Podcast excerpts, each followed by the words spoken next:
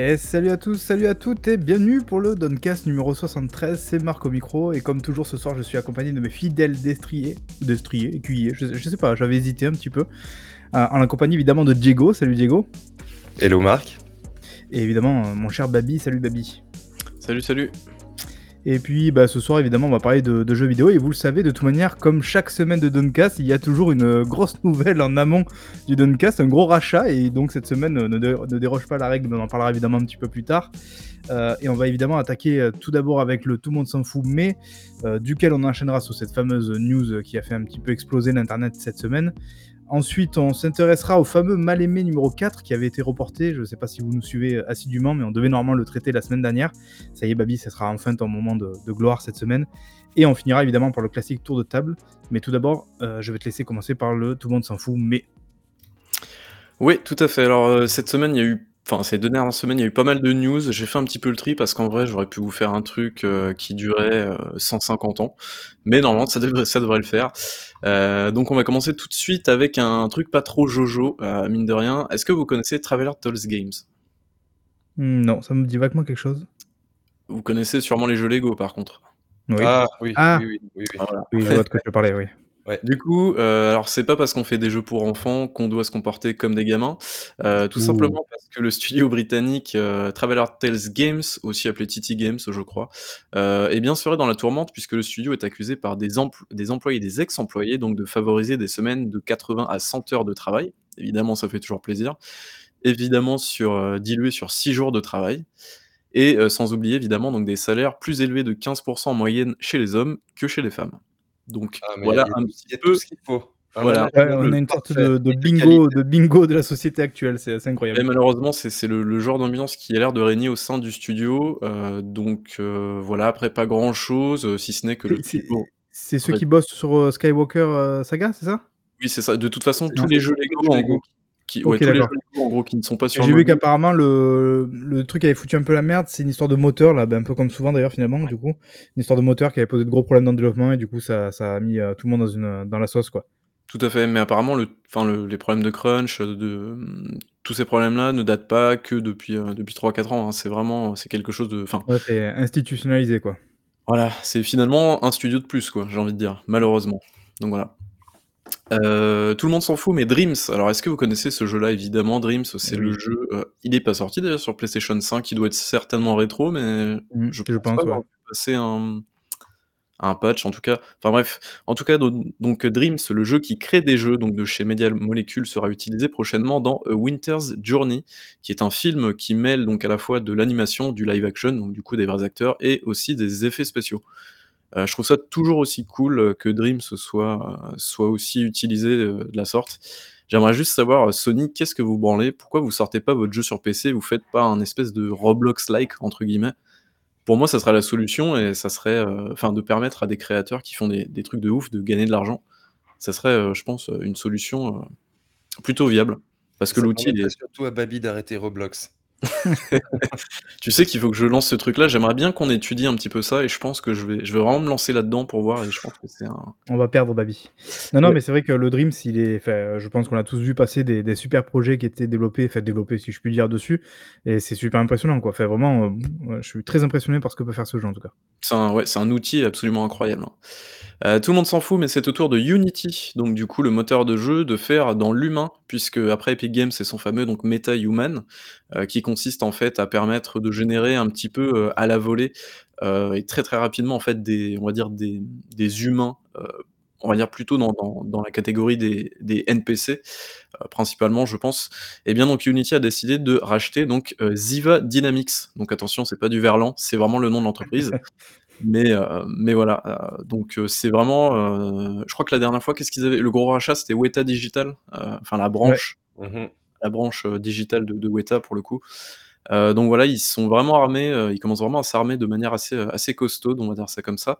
Euh, c'est vrai que moi, Unity, je, je considère un peu comme un, un moteur pour faire des petits jeux, mais je pense que ma perception est absolument biaisée. Bah non, mais parce que c'était c'était surtout ça au lancement, avec tous les petits jeux mobiles, les trucs comme ça. Mais en fait, plus ça passe, plus ils sont quand même en train de faire un, un vrai moteur qui pourra concurrencer, je pense, le, enfin, qui peut ou qui doit concurrencer le- l'Unreal Engine et compagnie, là, tous les, tous les gros moteurs du secteur, quoi. Parce que finalement, est-ce que vous avez un exemple d'un gros jeu, un vrai gros jeu qui utilise Unity finalement? En tête, pas du tout. Ah, j'ai peur de dire une connerie, Métro? Métro? Ah non, pas du tout. Non, c'est quoi le Métro? Métro, c'est le, heu, Foray Engine. C'est leur moteur proprio donc heu Ah, je croyais je croyais que c'était une sorte de dérivé de du du moteur. Non. Heu, mais Heu, Unity, ouais. FF7 Mmh. mais non, FF7 c'est du Unreal. Oui, Ah non, ouais. Le FF7 c'est du Les Unreal. jeux les jeux connus avec, heu, Unity, il y a Hollow Knight, il y a Ouais, il y a Hol Hollow Knight, Ori, les 2 Ori, il y a Outer Wilds, enfin je veux Ouais, dire les petits jeux entre guillemets, quoi, ouais. Ouais, c'est ça. Overcooked, heu, je vois effectivement, The Long Dark, Superhot. Kerbal Space Mmh. Program. Non, c'est C'est vrai qu'il y c'est a pas il y a pas de triple A, de gros triple A qui tâchent a priori, heu ah, Subnautica en plus, bon ça c'est c'est pas vraiment une, un gage de qualité, mais oui. Ouais, enfin Pokémon voilà. Go. Oh Non, non, là mais ouais, ouais. Non, mais peut-être Ah, que tu vois quand il y a un heu, il y a aussi Rust. Oui, bon, on va on va pas faire la liste, hein, les gars, Non, mais mais mais tu poses la question, on te répond. A, désagréable. heu, je pense que tu préfères miser peut-être sur l'Unreal Engine qui a quand même une, heu, une valeur sûre, enfin qui est une valeur sûre, je pense aujourd'hui, avec notamment tout ce qui est, les outils et compagnie. Peut-être que c'est plus simple pour eux, ils savent que le le rendu le est est cohérent par rapport à ce qu'ils veulent faire, quoi. Effectivement, no notre chat nous dit quelque chose de tout à fait pertinent. Assassin's Creed Unity. Ça compte pas. Mais je crois qu'il y avait eu un est-ce que vous vous souvenez de ce bordel-là, là? Comment il s'appelle ce jeu-là, développé par NetDive? Le remake de comment il s'appelle là? Heu, ah mince, System Shock, voilà le 1er, heu, qui avait été annoncé dans un 1er temps, heu, tournant sous Unity et en fait, ils ont totalement shifté le truc. C'est d'ailleurs pour ça que le jeu est en retard de 4 ans, en fait. Et du coup, en fait, ils ont totalement shifté le développement, bah, sur, Unreal et et voilà, parce que le moteur visiblement, heu, était pas adapté à leurs besoins et tout. Donc heu, voilà. C'est petite information comme ça. Fabien, j'en profite juste avant que tu enchaînes. Merci Fabien pour ton pour ton prime. Ah oui, très sympa. Merci Fab. Heu, tout le monde s'en fout, mais donc The Walking Dead: Saints and Sinners Chapter 2 Retribution, eh bah, dis donc. Heu, titre assez long quand même, a été officialisé donc sur Quest uniquement. Le 1er épisode donc aurait réuni 2,5 millions de joueurs à travers 3 supports. Donc il était sorti à la fois sur PSVR, sur Oculus, heu, Oculus Store d'ailleurs, donc il pouvait être jouable à la fois sur Rift et sur Quest, mais aussi sur PSVR et ça c'est très cool. C'est celui Hem auquel tu avais joué, c'est ça? Et même toi, Diego, je crois, non? Ouais. Ouais, ouais. Et vous aviez Et été fait je pense, par le partie des 1er là, des très bonnes expériences, des Ouais. c'est même pas une expérience, c'est un jeu. C'est un vrai jeu, ouais c'est VR. Pour moi, c'est le 1er vrai jeu qui m'a mis une claque en termes de d'immersion et de de d'environnement dans la VR. C'est-à-dire que tu pouvais prendre des tessons de bouteilles, tu pouvais le péter contre une, contre une table, par exemple. rêvé de faire dans un bar. C'est ça et ensuite tu pouvais, heu, tabasser un zombie avec le tesson de bouteille. Enfin, il y avait plein d'interactions comme ça qui étaient, heu, c'était Il le il y avait une vraie physique VR, quoi. Ouais, c'est ça et c'est vraiment du avec Half-Life Alyx c et peut-être Boneworks aussi que je auquel j'ai Ouais, mais est-ce que tu pouvais dessiner des bits sur les murs? Non, c'est vrai, c'est vrai, mais tu Oh pouvais bah, faire voilà, des tu tu vois? pouvais faire des beats avec les membres des zombies. Est-ce que tu vois? C'est pas mal, mal. Mais du coup, vous Heu allez jouer tout de suite? Enfin, genre ça vous sauce ou? Heu, bah, étant donné que le 1er était bien cool, alors moi je l'ai pas terminé, j'ai fait 10 heures dessus, je crois, ce qui est déjà pas mal. Ouais. Mmh. Heu, mais j'aimerais bien le terminer vraiment et jouer, heu, y jouer complet, quoi. Heu, mais en fait, heu, bah, on sait pas trop, on a aucune information sur le 2nd épisode, on sait juste qu'il est annoncé et que visiblement ça sera une exclue Quest. Donc ça, j'avoue que c'est bof, bof, bof parce que Ouais, les c'est clair, hein, exclus, pour heu un jeu comme ça.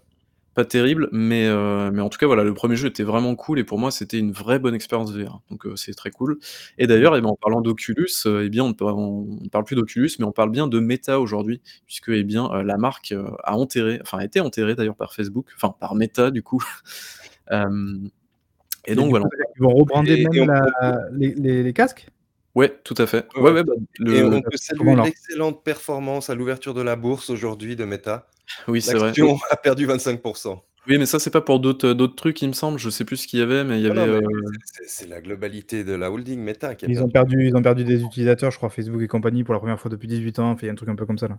Ils perdent des utilisateurs, mais de l'autre, en fait, ils gagnent plus d'argent. Donc heu, tu vois, ça Mmh. compense. Mais en Enfin plus depuis enfin, je je veux te rappeler, mon cher Babi, que tu as aussi Resident Evil 4 VR à faire avant, d'acheter. Je tiens à le rappeler. Effectivement. Tout le monde s'en fout, mais personne ne l'a demandé et il arrive quand même. Il se nomme Crysis 4 et il ne devrait pas sortir avant quelques années. Voilà, c'est tout ce qu'il y avait à ajouter. Un Personne l'attend, je suppose? teaser. Ah, je je me suis senti extrêmement seul à l'annonce de ce truc, dans le sens où tout le monde avait l'air d'être super, heu, genre hypé et tout. J'ai dit: «Mais les gars, je suis désolé, mais Crysis, en fait, le 1er c'était cool, super claque gra technique et graphique, il y a pas de souci. Mais franchement, le 2 et le 3 derrière, heu, bof et franchement, est-ce est-ce qu'on a vraiment besoin et envie d'avoir un 4, quoi?» Eh, mais est-ce que Crytek survivra jusqu'à la survie à la sortie de Ouais. De Crysis? Non, mais t'inquiète pas, Microsoft doit les racheter, heu, j'avais vu ça des insiders il y a En il y a 3-4 2014 déjà. T'inquiète frère. Source, frère. Très bien. T'in t'inquiète, ouais. Heu, tout le monde s'en fout, mais Blizzard a annoncé travailler sur un nouveau projet original, un jeu de survie, figurez-vous. Heu, donc pour l'instant, pas d'informations et donc ce qu'on peut très clairement se dire, c'est que, bah, cette annonce en fait, heu, n'accompagne pas, heu, n'accompagne pas genre, heu, l'annonce du jeu réellement, mais c'est plus visiblement un poste pour recruter du monde en mode, «Coucou, on est toujours Blizzard et en fait, bah, on est toujours vivants et on fait des projets excitants donc rejoignez-nous». Et peut-être que c'est aussi une manière de communiquer en mode, bah, on va bientôt se faire acheter, on va peut-être, on va peut-être aussi, comment dire? Bah, changer de changer d'image aussi et on va, heu, de nouveau relancer des projets. Alors est-ce que c'est un effet d'annonce, un effet de manche pour Bah, a ça? priori pas parce qu'il y a y y un prototype, heu, qui tourne à Mmh. l'interne se selon, heu, Mike Ibarra. Mouais, peut-être, mais bon Est-ce que c'est pas possible? Alors je c'est peut-être un peu tôt, peut-être que là je m'enflamme un peu, mais je me dis, tu vois, vu qu'il y a une sorte d'accord donc de rachat, entre, Microsoft et Activision Blizzard, est-ce qu'il y a pas genre Phil Spencer qui fait un peu le tour des studios chez Activision et qui green light ou pas, tu vois, certains Oh projets? Incroyable. Tu es en vue du rachat et du tu es en train de nous dire que c'est le un sauveur en fait, c'est ça? C'est un ange gardien, pas un sauveur, mais tu vois, genre ça m'étonnerait pas de voir le mec arriver dans le studio et dire: «Bon les gars, en gros» parce que j'imagine qu'ils sont toujours, tu vois, en train de bosser sur plusieurs prototypes ou des trucs comme ça. «Montrez-moi un peu ce que vous avez». Peut-être, tu vois, qu'il a dit: «Ah bah celui-là, il a du potentiel, il est intéressant, heu, go, allez-y, genre, heu, une fois que le truc sera finalisé, je je vous soutiens, heu, financièrement, quoi». Tu vois? C'est Je pas, c'est peut-être possible, non? et pour rebondir sur ce que Baby Bull disait, oui, c'est un saint, il a été canonisé aujourd'hui Oui, d'ailleurs. oui. Bah par, heu, Je pen je pense pas que Phil Spencer ait quand même autant de pouvoir et de décision de vie ou de mort sur des projets, Ah surtout, attends, heu, mais une entreprise qui fois bah si, attends, une fois que ça sera finalisé, le rachat, c'est ça, hein. Mec, il Non a mais la tête mais s'il te plaît, c'est le pape des 3 Non mais Xbox, mais heu, pour le moment, pour le moment, il y a rien du tout. Enfin, je veux dire, et d'ailleurs, Mais je mais je c'est ce non mais je c'est ce je qu'on disait. Je pense qu'ils le ils le savent que, tu vois, enfin, a priori, sauf surprise, d'ailleurs, Satya Nadella l'a encore dit aujourd'hui, comme quoi il a il a aucun doute sur le fait que ça sera validé et sans faire aucune concession, tu vois? Je pense que vraiment, pour le coup à un moment donné, je pense pas que le mec, il attende 1 an pour relancer les projets, tu vois? Genre, il va pas attendre l'officialisation du truc pour dire: «Bon, bah allez, on se lance sur des projets qui vont durer 3 ans», tu vois? Autant, heu, les mecs, ils vont pas rien branler pendant 1 an, autant faire Ah mais bien sûr, je je dis pas le contraire, mais c'est juste que, bah, là, c'est moi, je pense que c'est juste un effet d'annonce en mode, heu, on est le nouveau Blizzard, pour une question d'image, pour une question de recrutement, pour une question de plein de choses, en fait. Moi, j'aurais annoncé World of Warcraft 2. Tout à fait. Heu, tout le monde s'en fout, mais voilà, la nu la rubrique nécrologique, ça arrive de temps en temps, il faut en parler puisque Hyperscape débranchera ses serveurs le 28 avril prochain. Au revoir, petit ange parti trop tôt. Est-ce que vous avez y a il joué y à a l'un de vous qui a joué? J'allais vous poser la même question, pas du tout. Ça répond à ta question. Ouais, mais c'est c'est triste, mais moi, je l'avais oublié, hein. Enfin, je sais pas vous, mais franchement, je m'en suis en quoi. figurez-vous que c'est vraiment dommage parce que alors j'ai pas du tout joué au jeu, mais j'ai regardé quelques streams quand il est sorti et en vrai, c'était plutôt cool. C'était très des affrontements, bah, c'était un FPS battle royale, heu, un petit peu à la à la mode, dans un environnement très, très urbain où c'était très, très vertical et c'était plutôt chouette en termes de sensations. Donc c'est vraiment dommage. Le jeu est certainement sorti trop Heu tard et peut-être pas assez différent des autres, mais Pour ceux que ça intéresse, j'ai j'avais vu une très, très bonne vidéo sur sur, heu, Hyperscape et pourquoi, en fait, il s'est effondré. J'e j'essaierai de la de la retrouver, de la la la publier de publier le lien et et c'est expliqué que c'est notamment dû à des problèmes d'équilibrage avec l'arrivée des consoles dans Hyperscape et cetera, qui a favorisé les consoles avec, heu, de l'auto-aim et cetera. Mais mais, heu, n'y ayant pas joué, toujours selon cette vidéo, le le gameplay de base était très, très bon. Oui, Alors le le gameplay était cool, hein. regarder le chat là, tu vois? Genre tout le monde est surpris, genre: «Ah, bah, il était sorti», heu, tu vois? Je pensais encore qu'il était en dev, on savait même pas qu'il était sorti. Tu vois? Là, peut-être qu'aussi qu'il y a ah, c'est étonnant de la part d'Ubisoft, mais peut-être qu'il y a un gros manque de communication aussi derrière, quoi. Quand, heu, Apex Legends était arrivé, je sais pas si vous en souvenez, il y avait une grosse, grosse promotion com. Ils avaient rincé je sais pas combien de streamers pour y jouer, compagnie, tout ça, tu vois? Là, peut-être qu'il a manqué ce ce truc-là, surtout que tu arrives dans un marché qui est ultra concurrentiel. Tu as tout qui est déjà installé en face, heu, il faut avoir les reins solides, quoi. Puis franchement, ça faisait salement générique quand même. Comme quoi c'est quand même compliqué de lancer du game as service. Mmh. Wink, wink. Si seulement ils pouvaient racheter un studio spécialisé dans la matière. Mmh. Ouais, exactement, si seulement. On t'écoute, Baby Bull. Oui, Ah. alors du coup, non, je ne suis pas mort. Heu, tout le monde s'en fout, mais Battlefield 2042 serait un énorme four, à la fois commercialement parlant, mais aussi pour son éditeur Electronic Arts. Je crois que les chiffres sont tombés, heu, dans la nuit d'hier, un truc comme ça, ou il y a 2 jours, je me souviens plus exactement. Et non, ils Mais en ont parlé pendant pendant la la le le le le call oui, annuel et et ils ont préféré ne pas donner de chiffres Je crois que Ils ont c'est dit ça, qu'il oui. qu'il était en dessous de de ce qu'ils espéraient. Ça doit être assez, un énorme four a priori. Quand j'ai vu la roadmap, je voulais d'ailleurs, heu, partager en privé tellement alors moi j'y ai pas du tout joué au jeu, mais quand j'ai vu la roadmap, j'ai dit: «Mais c'est pas possible, les mecs ils ont pas terminé le jeu en fait à la base quoi». Enfin genre quand tu vois les mecs ce qu'ils ont prévu de mettre, c'est des trucs de base quoi. C'est presque, heu, prévoir de mettre un menu, tu vois? Prévoir de de te mettre, je sais pas, la touche annuler. Je rigole pas, mais je crois qu'il y a pas de scoreboard, hein, il me semble encore à l'heure actuelle, hein. C'est un un truc qui manque, un scoreboard, c'est penser à l'Epic Game Store justement avec, Ouais, non. qui à chaque fois Ouais, qu'ils Babi, trucs quand on avait joué ensemble, on avait l'impression que c'était un jeu en accès anticipé. Ah non, mais très très clairement, très clairement, Bon, gros, on s'en fout maintenant, il y a Vince Zampella, donc finalement c'est un mal pour un bien et je pense que ça sera mieux pour la licence plus tard. C'est ça. Heu, ou pas d'ailleurs, on on en saura d'ailleurs en parlant de ça, je crois que c'est vrai que je l'ai pas traité, mais il y a Electronic Arts qui a annoncé 3 jeux Star Wars, 3 nouveaux jeux Star Wars et tous développés par Respawn. C'est drôle. 2 sur 3 développés par Respawn, le 3e est édité par Respawn. Enfin, supervisé par Respawn, mais c'est pas eux qui le développent. Babi, tu fais quoi? Ouais, C'est quoi ce travail là, ce mauvais travail que tu nous fais là? Pardon, Non mais il y a quoi? Il y a le le fameux Jedi, heu, Fallen Order, je pense, la suite là, Ouais, la ça? suite, exact. Le 2e c'est un FPS qui est, hem, qui est chapeauté par le mec, je crois, qui avait fait Medal of Honor, si je dis pas de conneries, un truc comme ça? Le Ah, le le pas la VR? VR ou ouais, c'est Ouais ça. voilà, le version VR. Heu, je je crois que c'est Beyond quelque chose Beyond et New 3e projet, c'est un jeu de stratégie dans l'univers de Star Wars qui est donc, pas développé directement par Respawn, mais dont il chapeaute apparemment le Ah le oui, c'est un une sorte de XCOM-like, un truc comme ça, je Ouais, crois. les je le de ouais voilà, ça. Ça ça peut être super chouette ça. Heu, tout le monde s'en fout, mais un nouveau jeu estampillé Gwent serait en préparation chez CD Projekt pour une sortie en 2022. Est-ce que vous avez joué à, heu, Thronebreaker notamment? Un tout petit peu. OK. Bon, visiblement, ça serait, heu, je pense que ça serait un petit peu dans dans le même style, mais je peux me tromper. En tout cas, voilà. Tout le monde s'en fout, mais The Elder Scrolls Online compterait, pas moins de 20 000 000 de joueurs depuis son lancement. Est-ce que vous avez déjà joué à ce machin ou pas du tout? Pas du tout, je pense. suis faire au moins 1 heure. OK, moi aussi, hein, je t'avoue, Moi heu, j'aime pas ben les j'aime pas les jeux solo, alors tu vois les jeux multi, heu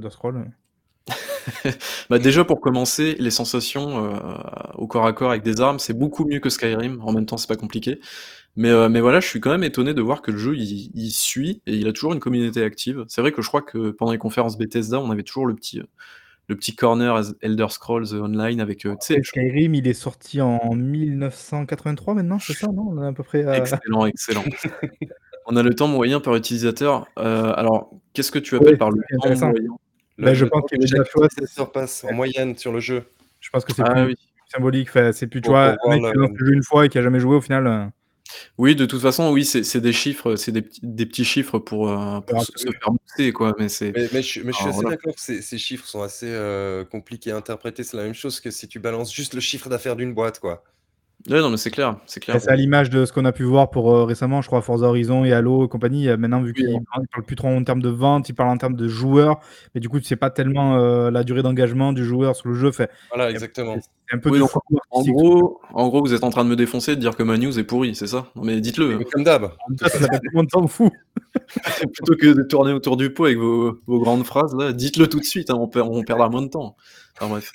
Allez, tout le monde s'en fout, mais UFL, un nouveau challenger sur le marché du jeu de foot, a présenté du gameplay. Alors, bon, les jeux de foot, on s'en fout un peu, mais je trouvais ça quand même assez cool de voir que, bah, en fait, il y a un nouveau concurrent sur le marché du jeu de football, sachant que, heu, eFootball et Konami se sont tiré un c'est même pas une balle dans le pied là, c'est ils ont lâché une le pied d'une baignoire sur sur les 3 enfin sur, bref, sur j'arrive pas à finir mon Il est tellement ému qu'il arrive pas à terminer sa phrase.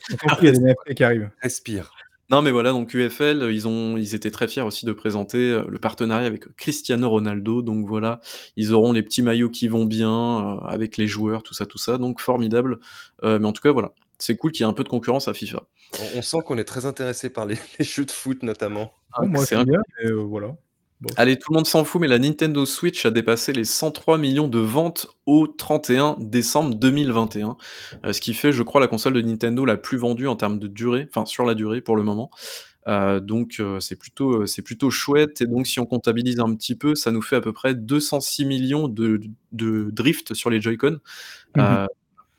Alors, blague, c'est c'est c'est quand même c'est extrêmement impressionnant comme chiffre parce qu'évidemment, on arrive de la Wii U qui avait été un un vrai gros four de ouf, donc c'est le le le delta est assez impressionnant quand même entre les 2- 2 consoles. Ceci dit, heu, ça avait déjà été un peu le cas quand même à l'époque de la GameCube et la Wii. Je sais pas si vous vous souvenez, enfin la GameCube s'est pas vendue tant que ça, hein, genre on est en dessous de de 25 millions, je crois en plus, moins que la Xbox d'ailleurs, la première Xbox. Et derrière, on a le fameux phénomène Wii qui dépasse, je crois, les, les 100 millions aussi de la même manière. En revanche, qu'il faut quand même préciser pour être honnête avec la Switch, c'est qu'évidemment la console euh, marche, ça, ça fonctionne, ça, ça prend, euh, mais ça remplace aussi non seulement la console de salon et aussi la console portable, parce que maintenant il n'y a plus de console portable chez Nintendo. Euh, ils ont arrêté après la 3DS du coup, donc c'est- c'est- ça fait le DE. Donc en fait finalement ça tape sur les deux marchés, sachant que les consoles portables de Nintendo elles se vendaient aussi euh, ex- extrêmement bien quoi. Je crois que la console la plus vendue, c'est la Nintendo DS, première du nom, encore aujourd'hui. Je crois qu'elle est à 150 millions ou ça. 50, 60 millions dans ces eaux-là, fait voilà. Donc euh, forcément tu as une force de frappe double en fait finalement avec le marché quoi. Enfin, je, je ça. ils avaient fait une très bonne euh, analyse du marché avant de lancer leur truc. hein.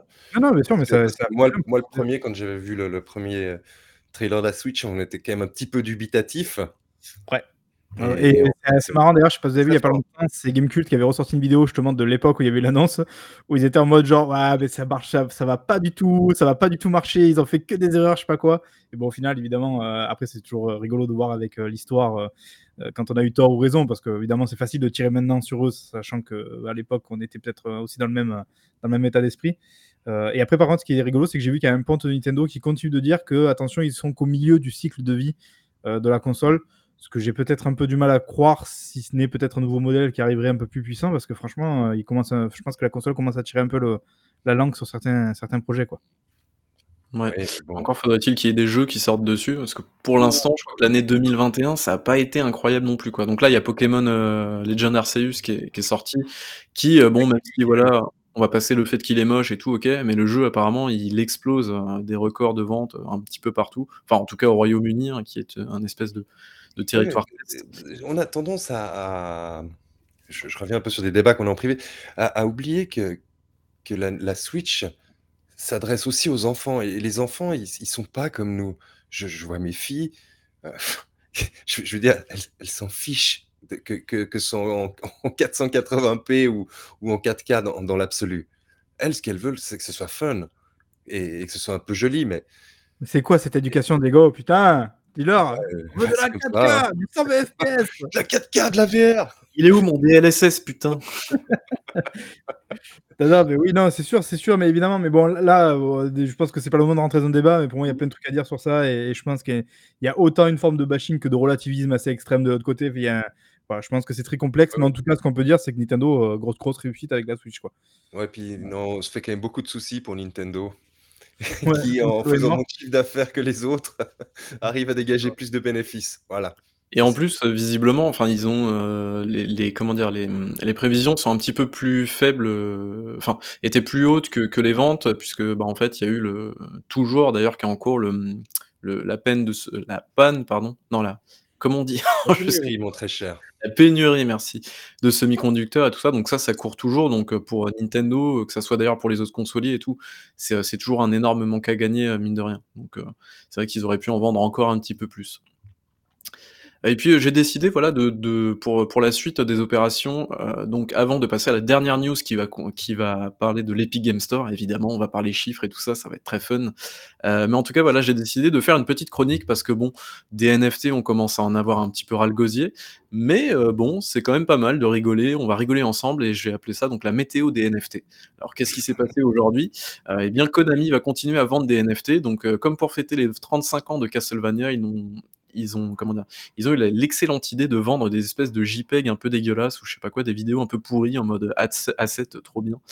Euh, et donc ça s'est vendu visiblement, ils sont très contents du résultat et donc ils vont persévérer sur cette voie. Donc bravo à vous, c'est génial. Euh, également donc Ubisoft euh, qui, euh, a décidé de prendre le micro, enfin un responsable de chez Ubisoft qui a dit qu'il ne comprenait pas les joueurs, qui ne comprenaient pas pourquoi Ubisoft souhaite leur vendre des NFT. Ça, Voilà. c'était absolument génial. Tellement de condescendance. Ouais, C'est- c'est c'est vraiment ce qui manquait à leur com, là. Vraiment, il manquait Ouais. que ça, quoi. C'est C'est Ouais. terrifiant. insupportable. Et on a eu aussi donc euh, pour euh, la dernière news de la météo des NFT, on a eu MetaWorms NFT qui a été annoncé puis annulé le lendemain ou quelques heures après. C'était assez fun à, à voir. C'était Ah assez, assez fun à suivre, hein, tout ce qui s'est passé chez Team 17 avec les, les studios affiliés qui, Ouais. qui montaient au- au créneau. C'était Ouais, je trouvais ça vraiment fascinant là, pour le coup de voir ça, de la, voir la manière dont ça s'est fait. C'est-à-dire que c'est pas seulement les joueurs qui ont rajouté le truc en bloc, mais vraiment les studios euh, qui ont eux-mêmes euh, publiquement annoncé que mais nous on n'est pas du tout d'accord avec cette politique et du coup ils font machine arrière. Alors que pour le coup je trouvais que Worms c'était vraiment une licence qui s'adaptait parfaitement à l'idée du, du NFT, de pouvoir vendre euh, ton, ton Worms personnalisé et tout. Enfin, je trouvais que c'était pas idiot en fait dans le fond quoi en termes de, Ah bah, de- de je- marketing, je- mais- Si tu l'acceptes pour Worms, tu l'acceptes bien hein. investi dans le week-end. Oui. Ça, hein, il, Hein me semblait, il me semblait bien que tu avais investi ce week-end dans des trucs comme ça. T'es en train de j'ai pas eu le temps. J'ai pas eu le temps. J'ai vu que la news malheureusement euh, sur le tard. Mais s'ils avaient fait la même chose avec Overcook, là je dis pas. pour acheter une poêle dorée en NFT, trop bien. Euh, non, mais du coup, voilà, bon, c'est petite information comme ça. Moi, ça va falloir s'y habituer, ça, ce délire de on annonce, puis finalement on se rétracte au bout de. Ouais, mais tu vois, c'est Quand c'est on un, a la température, il y a un côté un peu voilà quoi. c'est un peu ridicule. des forceurs. Ouais, c'est ça. Le, le pire, c'est qu'ils ils savent, ils savent un petit peu tous comment ça va se passer, entre guillemets, en tout cas pour les joueurs un petit peu hardcore, euh, j'ai envie de dire. Mais on sait tout, enfin, ils savent pertinemment, pertinemment comment ça va se passer et qu'il va y avoir des gueulantes. Mais en fait, s'ils le font pas, bah, euh, ils peuvent rater une occasion de se faire beaucoup d'argent avec euh, quasiment rien. Donc euh, finalement, en fait, ça paraît tout à fait logique que tout le monde tente, quoi. Et d'ailleurs, je me après, tu réfléchis quand même aux dégâts d'image, normalement. Mm. Oui, mais pff, tu vois, il y a EA par exemple qui était en mode euh, oui, bon, on n'y pense pas tout de suite, mais bon, on y réfléchit quand même un petit peu. Ouais, mais Tu ça, c'est juste pour, pour, euh, pour euh, rassurer l'actionnaire, pour dire oui, on a, on a, on a évalué ce qu'on pouvait potentiellement Oui, faire. bien sûr, mais aujourd'hui, enfin, je veux dire, qu'est- qu'est-ce qui vous dit que les NFT vont pas s'imposer? Euh, Qu'est-ce qui vous, qu'est-ce qui vous disait qu'il y a 15 ans, il y aurait euh, des, des morceaux de vos jeux qui seraient coupés euh, et que Non, vous. mais ça c'est du fantasme ça. Non, mais je veux dire. Mais euh, tu penses quand tu parles dans le complotisme comme ça? Complotisme. Ouais. Non, mais ce que je veux dire, c'est que genre, les DLC se sont imposés, ok. Bon, le pass online, je sais pas pourquoi ça s'est pas imposé pour le coup, mais c'est très bien. on, va pas se, on va pas se plaindre. Mm. Euh, les modes payants, ça a failli être imposé, euh, c'est c'est- ça a reculé au dernier moment. Les Season Pass, il y en a ras la casquette, c'est bon, c'est pareil. Euh, au bout d'un moment, pourquoi les NFT s'imposeraient pas? Enfin, je veux dire. euh, quand tu vois ce qui s'est passé avec Minecraft, là, le fameux truc projet Minecraft là, euh, annexe, moi je pense qu'il suffit de quelques-uns encore comme ça et je peux dire que ça va calmer tout le monde. hein. Ah, tu parles, oui, le truc, ils ont levé euh, un million en un week-end et tout le monde s'est barré après. Et ouais. les mecs, c'est pareil. Et en plus, ils ont dit, on remboursera pas. Donc, euh, tu vois, fait genre. euh, et je pense qu'on va avoir peut-être beaucoup de trucs comme ça. C'est-à-dire que autant je, je, je nie pas la, la, la, la professionnalisation du, du système, notamment euh, par Ubisoft. Je crois qu'on l'avait dit là, qu'ils allaient passer par une plateforme partenaire, je sais pas quoi faire. Tu sens qu'il y a- change rien, Marc. Oui, non, mais je veux dire, tu sens qu'il y a- une vision un peu, on va dire, derrière ça. Autant derrière, il va y avoir aussi plein de mecs qui vont faire comme a fait le- les types là avec Minecraft. Et c'est ça qui, de toute manière, va, je pense, pourrir le, le business quoi qu'il arrive, quoi. Vu que c'est pas, c'est pas régulé, que c'est pas contrôlé, de toute manière, tout est permis. pour l'instant, la, la plupart des, des, des, des systèmes de NFT qui fonctionnent, les marchés qui fonctionnent, en réalité, ce sont des Ponzi schemes. C'est des types qui se revendent entre eux les, les NFT ou bien qui se les achètent avec leur autre compte pour faire monter artificiellement la valeur? Ouais, la spéculation, Euh, quoi. Exactement, tant que ce ne sera pas régulé, de toute façon, ça, ça- ça- Bon. Ok, Euh, à terme, il y aura une sorte d'entre-deux, ou peut-être que les NFT marcheront, effectivement, je dis pas, mais bon, enfin bon, on y Non, est mais, pas. mais, mais l'i- l'utilité même en fait du, du NFT hors marché spéculatif, on peut la, on la concevoir, il n'y a pas de problème. Mais c'est que là, c'est juste utilisé dans le cadre de marché spéculatif. Et même, il y aurait une, il y aurait une utilisation qui serait hyper, euh, hyper, euh, hyper, euh, comment dire? Moi, je vois vraiment une seule utilisation du, du NFT qui pourrait être euh, justifiable. Je pense que je vois laquelle, de laquelle tu vas parler. C'est la, revente, la revente de jeux vidéo dématérialisés, mais attention, euh, la revente de jeux dématérialisés d'une plateforme à une autre. Parce que finalement, te dire, euh, ah bah, euh, je revends euh, mon jeu, par exemple, sur Steam à un autre utilisateur, ça, en fait, tu peux le faire, techniquement. Je veux dire, tu passes par une base de données, t'as pas besoin de la blockchain, t'as pas besoin des NFT, en fait. C'est ridicule. Par contre, si tu dis, aujourd'hui, techniquement, euh, j'achète mon jeu sur Switch et je veux, euh, je sais pas, le revendre sur PlayStation 4. Alors je dis de la merde, hein, c'est un exemple un peu bidon, mais tu vois, comme les infrastructures ne sont pas les mêmes, la blockchain pourrait faire tampon entre Ouais. les deux. Ouais, avoir un, un truc unique euh, qui, qui trans. euh. Et en gros, ça, ça, ça ferait le tampon entre les deux, et pour dire, bah en gros, je peux revendre mon jeu Switch vers la PS5 ou la PS4. Et... En revanche, est-ce que tu crois que les. J'y réfléchis déjà à ça, donc le fait de revendre finalement du démat au final, quoi, à du particulier. euh, est-ce que les constructeurs ou même les éditeurs, ils ont intérêt à, à ce que ça, ça arrive? Parce qu'ils vont Bah, perdre de l'argent, là, tu Bah, bien sûr, ils pourront, ils pourront toucher une com. S'il touche Mais une ouais, commission, oui. Le mec qui va acheter le jeu en occasion, il va pas l'acheter du coup, tu vois, si tu veux neuf ou même en occasion sur leur propre Mais- marché à eux. Donc Oui, ils auraient gagné plus d'argent si le mec est allé l'acheter ailleurs. Non mais regarde, regarde aujourd'hui, aujourd'hui tu achètes ton jeu en occasion en boîte, l'éditeur il touche que dalle. Si, si imaginons en fait euh, ton, tu achètes une copie d'un jeu en neuf, tu auras une seule copie sur le marché. Enfin je veux dire, tu pourras pas acheter des copies d'occasion. Si par Ah exemple oui, tu as justement, 300 c'est ce que je copies, neufs et 500 personnes qui les revendent, tu auras que 500 copies d'occasion. Oui, mais les les mecs, ils vont perdre de l'argent dans l'histoire. Bah non, Enfin, puisque si derrière, en fait. jamais tu as 1000 jeux sur le marché qui sont neufs et du coup tu le tu tu permets aux gens de pouvoir revendre leurs propres copies, heu, d'occasion, donc on est d'accord moins cher que le neuf. Même si les mecs de derrière récupèrent une commission sur ça, vu qu'ils ils peuvent plus contraindre finalement le joueur à aller acheter la version neuve ou la version en promo, ils vont perdre forcément de l'argent par rapport à l'occasion, même s'ils récupèrent des bits dessus. Bah, ils vont oui, non, mais je vois ce que tu veux dire, mais ça sera limité par le nombre d'utilisateurs. Tu imagines bien qu'un jeu qui est ultra primé, il va être pris d'assaut, par exemple, sur j'imagine bien, le un marché Steam, par exemple, où, heu, les gens, ils vont jeter, il reste genre une copie d'un jeu et tu auras forcément des bots qui vont scam, ce genre de trucs-là et toi, tu auras jamais de copie d'occasion. Donc ce que tu vas faire, c'est que tu vas comme tu auras jamais de copie de disponible, tu iras acheter ton jeu neuf et point, quoi. Ouais, mais là c'est parce que tu pars sûrement du principe qu'effectivement, il y a une sorte de de manœuvre derrière, heu, voilà, qui t'empêche d'aller récupérer ton truc. Mais je veux dire, moi, dans l'idée absolue, je je vois pas pourquoi les mecs auraient foncièrement intérêt à le faire. On sait que Microsoft, je crois, à un moment donné, réfléchit un peu à l'idée de pouvoir revendre des jeux d'occasion, mais c'était vraiment pour peanuts, quoi. Et genre, en gros, c'était, c'était même pas le revendre en particulier. Je crois, en gros, tu te faisais rembourser une partie du jeu très faible, heu heu, directement à Microsoft, tu vois? Là, heu, quelque part, ça avait de l'idée parce qu'il y avait un côté un peu, heu, friendly pour le consommateur. Mais après là là, j'ai un peu du mal, moi, je suis pas sûr. Après, peut-être que je me fais des erreurs, mais je suis pas sûr, par contre, je comprends bien l'idée que tu as eue, heu, de dire là, par exemple, d'avoir finalement un fichier, donc un certificat pour ton jeu qui te permettrait après derrière de pouvoir le balader sur toutes les plateformes ou de le revendre, ainsi de suite. Là, effectivement, c'est une utilisation qui a du sens et qui pourrait arriver un jour, quoi. Bah, ça serait cool parce que d'autant que toutes les plateformes ne communiquent pas entre elles. Par exemple, un système PlayStation ne communique pas avec une Switch, par exemple. Donc là, pour moi, oui, ça aurait du sens. Mais heu, bon, heu alors il faut déjà que ce soit des éditeurs et développeurs qui qui veulent, heu, faire des jeux, «play anywhere» entre guillemets. Ouais. C'est un peu ça le le le système. Pour l'instant, c'est pas c'est pas le cas. Mais moi moi voilà, moi je voyais vraiment l'utilité en en fait mais c'est vrai ce que tu dis Babybel, on n'a pas besoin de la blockchain, on pourrait travailler avec une Oh base de données. Base de Mais données tu suffirait, hein. mais en fait, ce serait bien, comme ça tu peux juste vendre ton jeu et et c'est son certificat d'authenticité, quoi. Voilà. Il suffit de prêter ton disque, en fait, hein, de jeu.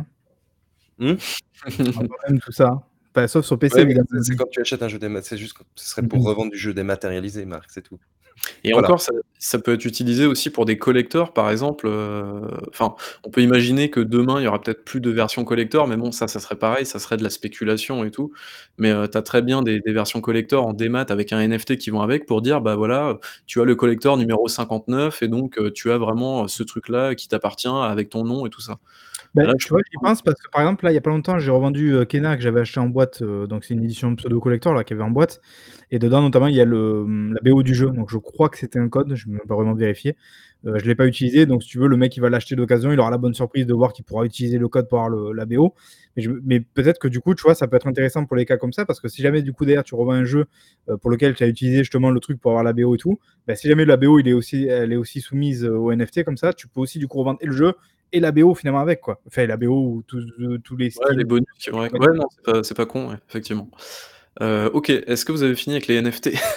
De toute Oui, oui. façon, je pense qu'on en Non, parlera On va en reparler de toute façon. on en Et parlera. peut-être une fois aussi un un condensé pour expliquer à tous ceux Ah! Enfin. C'est bien ça, tiens. Une bonne expliquer idée. comment ça fonctionne.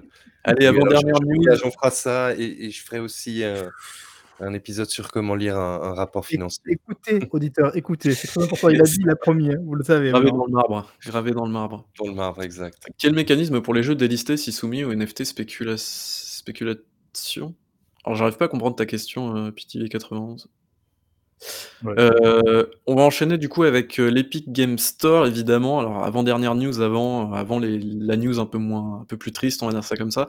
Puisque Epic a dévoilé, heu, comme chaque fin d'année en fait, le bilan de son store sur PC. Donc c'est pas incroyable, on va pas se mentir. En deux voilà, je vous ai fait un petit, heu, un petit Chaque comparatif. année, il dit ça, c'est pas incroyable. Chaque année, ouais. Et chaque année ça augmente, c'est incroyable. il fait du wishful thinking, il il veut il veut qu'il meure. Tout à fait. Ça serait tellement beau, mais non, ça n'arrivera pas, en tout cas pas tout de suite. Heu, alors pour l'année 2020, il y avait 160 millions d'utilisateurs sur l'Epic Games Store. Pour 2021, j'ai mis 2121 d'ailleurs sur ma fiche, incroyable. Heu, nous en avons 194 millions, donc heu, voilà, une petite évolution assez sympatoche. 2020, on a eu 56 millions, d'utilisateurs uniques connectés pour le mois de décembre et donc pour 2021, on a eu 62 millions. D'utilisateurs connectés. Alors pourquoi pourquoi ils ont précisé le mois de décembre? Tout simplement parce que le mois de décembre, c'est là où ils filent des jeux gratuits quasiment tous les jours, heu, pendant 2 semaines. Donc c'est pour ça que c'est plus à leur avantage de donner ce mois-là. On va passer aux dépenses, vous inquiétez pas, ça va pas être très long. Je vous vois déjà vous faire chier. Heu, en 2020, on a eu 700 millions donc de dollars dépensés sur le store, donc en global. En 2021, on a eu 840 millions. Donc Ah. petite évolution, c'est pas c'est pas trop mal, on va pas se mentir non plus. Heu et en 2020, voilà, donc ça, c'est le plus important, je trouve. Heu, on a donc 700 millions dépensés sur le store et concernant les jeux tiers, en 2020, on a eu 265 millions. En 2021, on a eu 300 millions. Alors ce qu'il faut regarder, c'est que, par exemple, on va prendre 2021, on a eu 840 millions en total de dépensés sur le store et on a eu 300 millions de dépensés pour les jeux tiers. Donc jeux tiers, c'est-à-dire les jeux qui ne sont pas, heu, développés ou publiés par Epic. Ce qui fait très peu finalement, quand on se rend compte, heu, c'est-à-dire qu'en fait, c tout ce qui reste, on fait 840 moins 300, ce qui reste, ça fait 500 540 ouais, donc 540 millions, en gros, c'est Fortnite et Rocket League, tout simplement. Juste ça. Heu, ce qui fait que, bah, en fait, heu, ça fait pas beaucoup d'argent finalement pour tous les autres développeurs qui ont publié leurs jeux sur Epic et en plus, donc mine de rien, il y a eu quand même beaucoup de il y a de plus en plus de jeux qui sortent sur le store. Heu, j'ai pas c'est vrai que j'aurais pu faire le calcul et et regarder, j'ai j'ai eu la flemme un petit peu. Hem, mais en tout cas, voilà, il y a de plus en plus de jeux qui sortent sur le store, ce qui est très bien pour la compétition, tout ça, tout ça, vis-à-vis de Steam et tout. Ça, c'est très bien. Heu, il y a de moins en moins aussi d'exclusivité, heu, Epic Games Store, donc ça, c'est très bien aussi. Mais donc voilà, après j'ai pas de point vraiment de comparaison par rapport à Steam et tout. Ce qui est normal, Steam, ça fait, heu, 20 ans que c'est debout bientôt, un truc comme ça? C'est 2004, heu, Steam? Je sais plus ou Oh, 2000 alors là, j'ai pas la date, ouais, je crois que c'était avec Half-Life 2 qu'ils l'ont sorti ou un truc comme ça. Heu, non, qu'ils l'ont rendu obligatoire d'ailleurs. Enfin bref. Mais heu, mais voilà, ça reste, ça reste des performances assez, je trouve un un petit peu légères quand tu penses que, bah, je pense que les 3/4 des gens, heu, mine de rien, vont soit sur Fortnite, soit pour récupérer des jeux gratuits. Ils dépensent absolument aucun sou dans le store et en plus de ça, bah, ça reste, heu, ouais, ça reste, heu, ça reste même assez léger, je trouve, pour un pour un store qui est absolument déficitaire, que ça soit dans ses jeux gratuits qui filent tous les mois, et puis, dans ses contrats d'exclusivité. Donc voilà, voilà. Voilà, bah, Bibou, la façon tyran contre l'Epic Games Store, il se sent mieux. Il boira sa petite tisane et il pourra aller se coucher ce Est-ce soir. que vous voulez qu'on fasse un petit rant aussi contre Activision, heu, au niveau du syndicat de chez Raven ou pas? Est-ce que je vous en parle pendant 1- 1 ou 2 minutes? Parce qu'en vrai, je voulais pas traiter le truc parce que c'est quand même un sujet assez lourd et je m'y connais pas du tout, mais j'ai quand même envie de vous en parler parce que ça reste, heu, ça reste très important. Ah, parles donc du directeur du Q&A qui a qui a eu une, heu, super sortie? Tout à fait, alors ça, on en parlera Ah oui, juste après. oui. Mais juste résumer dans un 1er temps, donc pour, pour information, c'est c'est pas le 1er, heu, le 1er syndicat qui va être fondé au sein d'un studio de jeux vidéo dans le monde, hein. Heu, c'est juste que ça fait partie, heu, je crois là, c'est, heu, l'un des une enfin, c'est un syndicat qui est formé dans une grosse structure, on va dire ça comme ça. Heu, sinon dans les plus petits studios, il y avait un studio notamment, Oui, il y a parce que je crois que quand ils avaient annoncé le truc, ils disaient que c'était le 1er syndicat pour un studio triple A, je crois. Ouais, c'est ça, c'est ça, c'est dans ce Mmh. sens-là, oui, tout à fait. Hem, donc en gros, ce qui s'est passé, c'est que, eh bien, heu, la QA s'était formée en mode, heu, bah, on va essayer de monter un syndicat et tout, sauf qu'Activision, forcément moi j'aurais pensé justement qu'Activision était en mode, bah, on va essayer d'avoir une belle image et tout. Bah, en fait non, absolument pas. Et d'autant que si Microsoft récupère le bébé derrière, eux, je pense que ça les arrange pas non plus que Bah, les gens là aussi, il y a peut-être ça, tu vois? Alors là, une fois de plus, c'est vraiment de la pure spéculation et peut-être pas. Et je sais qu'en plus, c'est ça peut être dangereux de «taper» entre guillemets un peu sur Microsoft, mais est-ce qu'il y aurait pas là aussi, tu vois, dans le les accords du deal entre Activision et Microsoft, un côté tacite de, heu, tu les laisses pas faire, quoi, les laisser pas faire pour le syndicat parce que nous, on n'est pas trop syndicat friendly. Je crois, hein, j'ai cru entendre ça d'ailleurs, j'ai même pas vraiment vérifié Ah pour bah, c'est Microsoft. c'est pas dans leur avantage à Microsoft Voilà. si les gens Donc est-ce que tu vois, est-ce que ça ferait pas partie du truc, genre et que c'est pour ça du coup qu'ils ont des des réponses aussi virulentes et aussi nettes, tu vois? Peut-être Ouais, que Marc Marc, si si si tu fais un truc comme ça et que c'est quelque part, c'est Ouais et que ça c'est ouais, je sais, ouais, d'une chaud. clause contractuelle, c'est du suicide. Ouais, je sais, je sais, c'est pour ça que du ça me bon. Mais moi aussi j'ai envie de croire que, tu vois, Spencer, c'est le best, c'est le meilleur et aussi, tu vois? Mais je me dis, Ouais, peut-être que, tu vois, des fois, je te parle même est pas de Phil Spencer, je te parle de tous ces de tous les avocats qui ont traité le deal, hein Ouais, et et ouais. qui Non, mais après, ça peut être un management. truc, heu, ça peut être «tacite» entre guillemets, tu vois? Ça peut être, heu, je t'ai sauvé la mise, derrière tu tu me fais mes trucs pour moi, tu vois? Je sais pas. Ouais. Vive les Ouais. complots.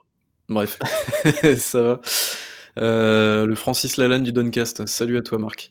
Bref, dans tous les cas, heu, et bien, heu, voilà, donc ce qui s'est passé, c'est que Activision, plutôt que de faire un vote, donc, heu, a apparemment aux États-Unis, ce qui se passe je sais pas si si en France c'est pareil, j'en ai aucune foutrement idée, mais apparemment il faut 50 des employés plus une voix, heu, en gros pour faire valider un syndicat au sein d'une entreprise aux États-Unis. Heu, et en fait, ce qui s'est passé, c'est que, eh bien, la QA, heu, au sein de Raven Software, donc, heu, qui pour rappel, Raven, c'est l'un des studios prépondérants sur, Call of Duty Warzone. Donc en gros, ils étaient super chauds pour se syndiquer, sauf que Activision est venu dire: «Bah écoutez, vous pouvez, vous pouvez tenter de vous syndiquer, il y a pas de problème, on va pas le rejeter. Sauf qu'au lieu de vous syndiquer, sur les 40 personnes de la QA, vous allez le faire sur les 300 employés de Raven Software». Ce qui peut grandement diluer les chances de la formation d'un syndicat au sein de Raven Software. Pourquoi? Heu, pourquoi? Parce qu'en fait, heu, les gens, heu, de la QA, ils étaient 40, ils étaient tous solidaires et surtout, les les comment dire? Heu, ce qui s'est passé en décembre, ça concernait principalement la QA chez Raven, donc ils étaient sur les qu'en fait l'étendre aux 300, ça rendra plus compliqué la formation, heu, enfin en tout cas le l Ah, l'adhésion au En fait, ça syndicat à ça plus rend de plus 50 compliqué parce que tu dois obtenir plus de votes. Tu dois Mmh. obtenir 50 de 300 plus 1 voix. Donc Ouais, mais c'est-à-dire je veux dire, voilà, là, c'est mon côté un peu, heu, bobo gaucho, heu, idéaliste, mais qui dirait non au fait de se syndiquer, quoi? Enfin moi, ça me semble tellement, heu non mais je suis d'accord, mais il y a des gens qui en ont rien à foutre, qui veulent juste bosser éventuellement. Enfin, tu vois, c'est en en général, ces gens-là, ils sont youtubeurs. Hein. Ils font du du 40 heures par, heu, 40 heures, 100 Parce heures par moi moi, j'avais vu qu'en fait, ils avaient tenté de le soumettre à Activision directement, que comme quoi Activision pouvait le reconnaître, on va dire, en interne chez eux et que du coup, heu, donc possiblement Activision dit non et d'ailleurs je crois que c'est ce qui s'est passé et du coup, eux-mêmes maintenant pouvaient le soumettre en fait à un truc fédéral, à un niveau fédéral, je sais pas quoi, en c'est gros en gros, Activision, ils ont pas le droit, heu, je crois, ils ont pas le droit de dire: «Vous n'avez pas le droit de former un syndicat». Vous avez le droit de le faire, sauf qu'on va prendre l'effectif total de Raven et pas que la QA et vous allez devoir obtenir 150 150 plus 1 voix. En gros, 151 voix, imaginons. En gros, c'est ça le délire. C'est que plutôt que de dire, «Vous allez former un syndicat avec vos 40 bonhommes qui tous ont envie de se syndiquer», bah là, Activision a dit: «On va plutôt court-circuiter le truc. On va faire en sorte que, eh plutôt que ça se passe sur 40 voix, on va faire ça sur 300 voix, dont des personnes qui certainement en ont rien à péter d'un syndicat». Un truc comme ça. Oui, en plus, et bon, et Fabien précise très justement, effectivement, les syndicats aux États-Unis, c'est pas la même vision que chez nous, c'est pas la même culture. c'est Je me doute bien, ça, dire tout à heu l'heure, Marc. C'est hein? pas culturel. C'est ce que j'essaie de dire tout à l'heure, c'est ouais, tout culturel aux États-Unis, le le syndicat. C'est com c'est quelque chose de naturel. Mmh? C'est les communistes pour eux, le syndicat. Mais c'est ça, Marc. Mouais, je sais, je sais, le socialisme, c'est communisme, oh, bref. D'ailleurs, je crois je crois que la France est perçue comme un pays communiste par, C'est assez drôle. Heu, mais voilà, donc heu, du coup, on a eu la ré aussi un ré la réponse d'une personne, je crois, dans un canal, un Slack officiel, un truc comme ça. Est-ce que Diego, tu as le un truc ou pas? Je je sais pas Alors si non, non, je l'ai pas sous les yeux, mais mais effectivement, c'était une communication officielle, officielle, par les canaux officiels de l'entreprise Donc où en interne, ouais. e expliquait qu'en se syndiquant, beh, il serait plus capable de de fournir des jeux d'aussi bonne qualité. On on a Non, c'est pas ça la tournure exacte, je crois que c'est, heu heu, de toute manière, le syndicat ne nous aidera pas à produire des jeux, heu, de classe mondiale. Voilà ça. Voilà. c'est des expériences épiques ou un truc comme ça, je crois, il me semble. C'est un truc, à la con, mais ouais, dans ces la réponse est absolument cynique et on sent tout enfin, depuis le début, mais là, c'est réellement, enfin: «OK, vous voulez vous syndiquer, mais on va tout faire, pour que vous ne le fassiez pas et c'est tout». Heu, ah voilà, bah tiens, Fabien a un peu, précisé, effectivement dans le chat le les événements. Ah OK. Alors Activision pouvait reconnaître un syndicat en répondant avec Avant une certaine date, Acti n'a pas répondu et donc le syndicat n'a pas été reconnu par la société. Du coup, vite, ils ont obtenu la majorité, mais Activision essaye de saborder ça. Ouais, de toute façon, c'est pas du tout dans leur dans leur avantage de de d'accorder un syndicat. Ils le font parce que légalement, je crois qu'ils sont obligés, mais c'est tout, quoi. Moi, j'avais vu j'avais cru comprendre, mais après peut-être que parce que le dossier est assez lourd et d'ailleurs, à un moment donné, on avait envisagé peut-être de faire une vid vidéo dessus, mais il faut se on va dire se renseigner un peu mieux que ça ou en tout cas avec quelqu'un qui s'y connaît un peu plus. Mais l'idée étant de dire qu'apparemment, si jamais ils le reconnaissaient pas en interne, ils pouvaient passer au niveau fédéral et qui donc l'imposerait en fait à Activision quoi, mais heu, mais voilà, c'est pas la même manière de faire donc je sais pas. Après, c'est peut-être ce que tu dis sur le fait de l'imposer du coup à toute la structure. Je sais pas, je sais pas exactement, j'avoue que là, moi, je maîtrise pas très bien le le le dossier là.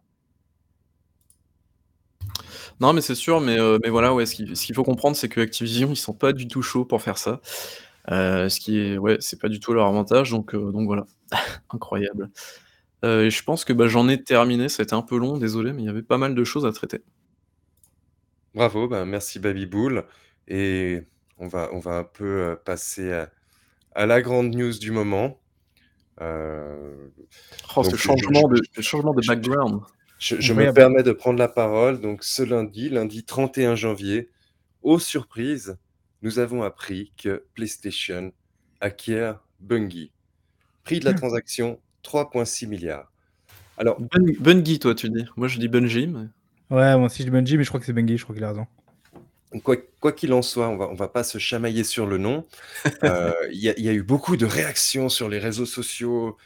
Heu, moi, je vais pas cacher que c'était c'était hyper surprenant au au départ quand, heu, quand on a appris cette nouvelle. On on s'y attendait pas tellement. On on savait que que que Bungie avait avait besoin de, mmh, de liquidités depuis un moment déjà, en fait, de depuis qu'ils ont quitté le le giron d'Activision. Parce que c'est c'est quand même une une immense structure Bungie, c'est 800 employés en Mmh. au minimum, donc c'est c'est très, très gros. À à chaque fois que je le lis, je je je je revois ce chiffre, je me dis: «Mais mais» j'ai j'ai tendance à me dire que c'était plus petit, mais en fait, c'est immense, c'est une immense Mmh. structure et c'était la la la la surprise du Du de chef. ce début de semaine. Alors bon, on a lu de tout et de rien. Nous, entre nous, on on en a quand même pas mal discuté en en privé de de de cette, heu, de cette acquisition, sur sur le le le le bien-fondé à nos à nos yeux, hein, ou non de de cette acquisition. On a aussi vu beaucoup de gens qui disaient: «Ah mais c'est beaucoup trop cher». Bon, on a lu en fait les avis de tous les Jean-Michel analystes, heu, financiers des Twitter et des différents réseaux sociaux et on va l'aborder maintenant un moment ensemble. Heu, je pense qu'on on risque de faire dans un futur assez proche une une émission spéciale concernant les acquisitions et et pourquoi il y a tellement d'acquisitions, pourquoi les acquisitions sont très intéressantes en ce moment. ah oui, Diego, parle-moi chiffres, s'il te plaît. Mais maintenant, on on on on va se concentrer su sur Bungie. Alors, Bungie, 3,6 000 000 mais pourquoi est-ce qu'ils achètent Bungie? On on a on a une petite idée maintenant, mais c'est vrai qu'il y a beaucoup de gens qui hurlaient: «Ah mais c'est extrêmement cher 3,6 000 000 Alors première chose à savoir, un tiers de ce montant, on a appris ça un petit peu plus tard, donc 1,2 milliard va être dilué sur les 2 premières années de l'achat pour payer les actionnaires et les la majorité des actionnaires de Bungie sont est-ce que vous le savez? Non? Les employés. Ah, ah oui? Heu, ouais, ça ça m'étonne pas en fait, à vrai dire, oui, Voilà oui. et en fait, 1,2 milliard sur les 3,6, un tiers est là pour garder les talents.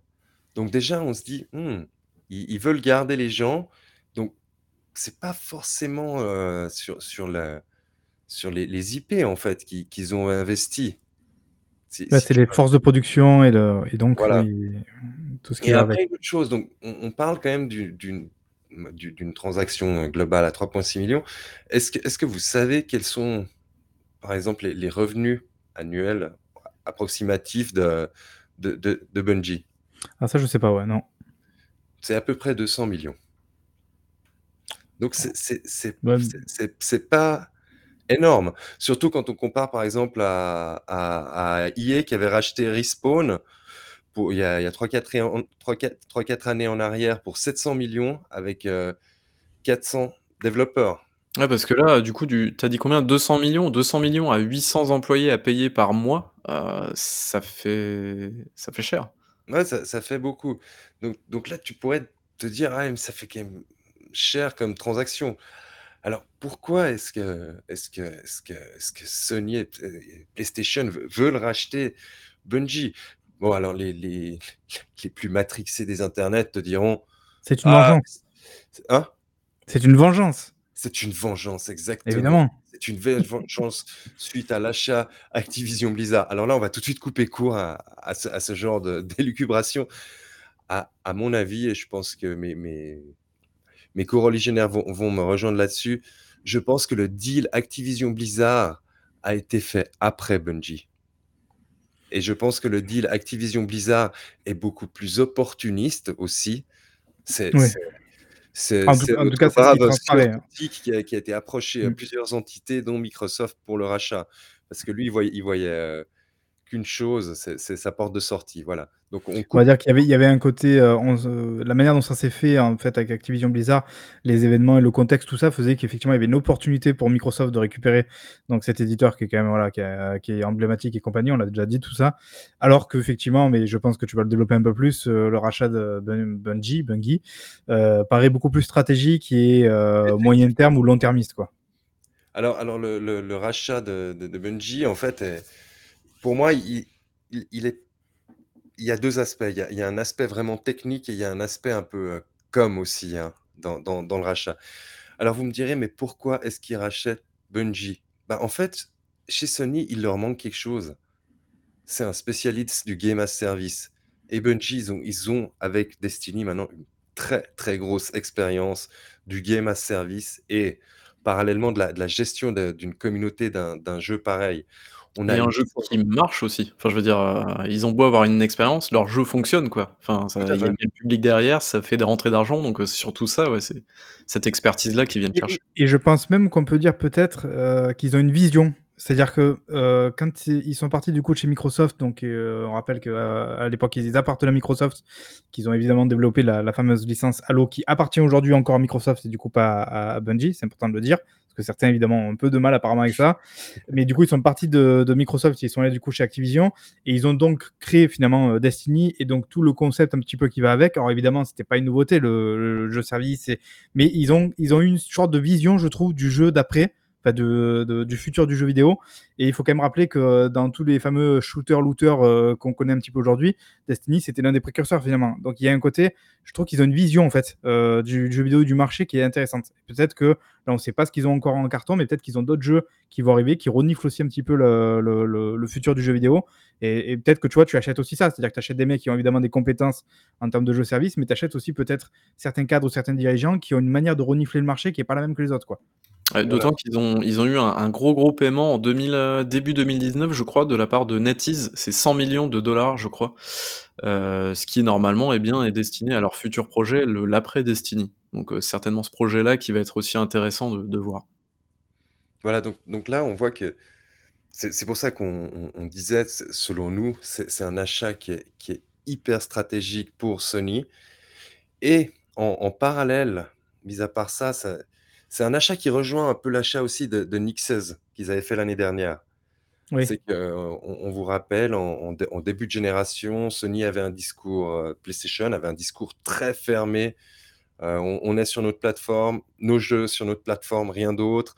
On se fait on on ils étaient aussi très fermés à au au au crossplay entre les entre les différentes plateformes de jeux et mais le le marché a ses limites et et à partir du moment, en fait, où ils ont racheté Nixxes, qui est qui est un spécialiste du portage de jeux, on a senti qu'ils ils allaient s'ouvrir et bon là là là, c'est une appréciation tout à fait personnelle, mais mais mais Bungie, ils ont aussi envoyé un message où ils disent: «Ah, mais on va garder les les les jeux, heu, multiplateformes» Mmh. et et je pense que ça va, en fait, maintenant dans dans cette nouvelle communication, là je mets pratiquement ma main à couper, que Sony et PlayStation vont avoir dans les mois à venir. Vous allez voir, ça va être de plus en plus ouvert. On va de plus en plus voir les jeux sur d'autres plateformes. Bah, notamment, ils ont essayé une première fois sur PC avec Days Gone, Horizon Zero Dawn et maintenant God of War et ils se rendent compte que c'est un carton. Parce que là alors là je vais un petit peu digresser, mais il faut aussi se rendre compte d'une chose, c'est que le parc de consoles et là, je parle de consoles, heu, hors Nintendo, parce que Nintendo, c'est quand même un vivier à part. Il atteindra jamais les fameux, heu, 3 000 000 de joueurs dont parle Microsoft. La console, ça reste majoritairement, surtout la console dernière génération, un produit de hardcore gamer et si on veut atteindre plus de joueurs, il faut s'ouvrir à d'autres plateformes et pas rester uniquement sur sa console. C'est ce que Microsoft a commencé à faire en en s'ouvrant sur de plus en plus au PC, à Steam et cetera. Et et je pense que, bah, en début de génération, Sony pensait pouvoir s'en sortir sans ça, mais il y a pas assez de vecteurs de croissance moi, c'est ça qui me surprend, c'est la vitesse à laquelle justement la stratégie s'est retournée parce que tu le dis effectivement, donc en 2020, c'est-à-dire au moment où ils annoncent, heu, la PS5 et et qu'ils commencent leur leur marketing dessus, on voit bien que c'était pas la même manière, d'a d'aborder la génération et de de de mettre leur stratégie et en 1 an, ils se sont recalibrés et Marc, alors je je vais te dire, depuis quand ça ça a commencé à changer? C'est depuis qu'ils ont nommé Herman Lust à la tête des, heu, Sony penses, Worldwide ouais? Studios. Pour pour moi, c'est c'est leur Phil Spencer à eux, ce gars. Ouais, ouais, il y a un côté Phil Spencer, quoi, avec le C'est mec qui c'est vient du aussi du c'est jeu et c'est compagnie, enfin un joueur, il vient il il vient du jeu et je pense qu'il a il a il a passablement poussé dans le sens des studios aussi, parce que des des des gens, heu, comme, heu, Cory Barlog a dit que ça faisait un moment qu'ils poussaient pour, heu, mettre leurs jeux sur d'autres plateformes, Ouais, notamment le oui, PC savait, ouais. et et je pense que lui a poussé aussi dans ce sens-là et qu'il Et les a Jim Ryan a utilisé le terme beyond beyond console pour dire, heu, pour parler de la stratégie du coup de de PlayStation à venir. Donc c'est ce que tu disais, c'est-à-dire voilà d'aller au-delà du du concept même de la console, quoi. Moi j'ai l'impression, mais après c'est peut-être vraiment un feeling tout à fait perso parce qu'il y a une coïncidence entre donc l'annonce de ce rachat et le fait que Destiny et peut-être du coup les prochains jeux de de Bungie, je sais même pas s'ils l'ont annoncé pour les autres, resteront multiplateformes. Il y a aussi, vous savez, un peu ce qu'on a pu voir avec Call of Duty, avec le fait qu'ils allaient du coup respecter leur deal et puis je pense qu'ici on est tous plus ou moins persuadés que des jeux comme Warzone, de toute manière, heu, ils ont tout intérêt à ce que ça reste multiplateforme parce que c'est des jeux qui génèrent, heu, du coup, heu, du fric, derrière l'achat du jeu, quoi. D'ailleurs, le jeu est free to play, je crois, non, si je dis pas de bêtises, Warzone et donc est-ce que du coup on ne tend pas vers justement, peut-être ces gros constructeurs, ces gros éditeurs, alors surtout les constructeurs du coup, qui vont racheter du coup des studios et tout ça et qui vont de toute manière quand même laisser le truc sortir sur plusieurs plateformes? Parce que finalement, bah, vu qu'on est en train d'aborder, l'ère finalement du jeu un peu service et du service en général, finalement ils ont tout intérêt à pas forcément, heu, cliver tous les jeux ou en tout cas garder certains jeux exclusifs pour, bah, parce que c'est des jeux qui peuvent, heu, faire du du console seller ou quoi.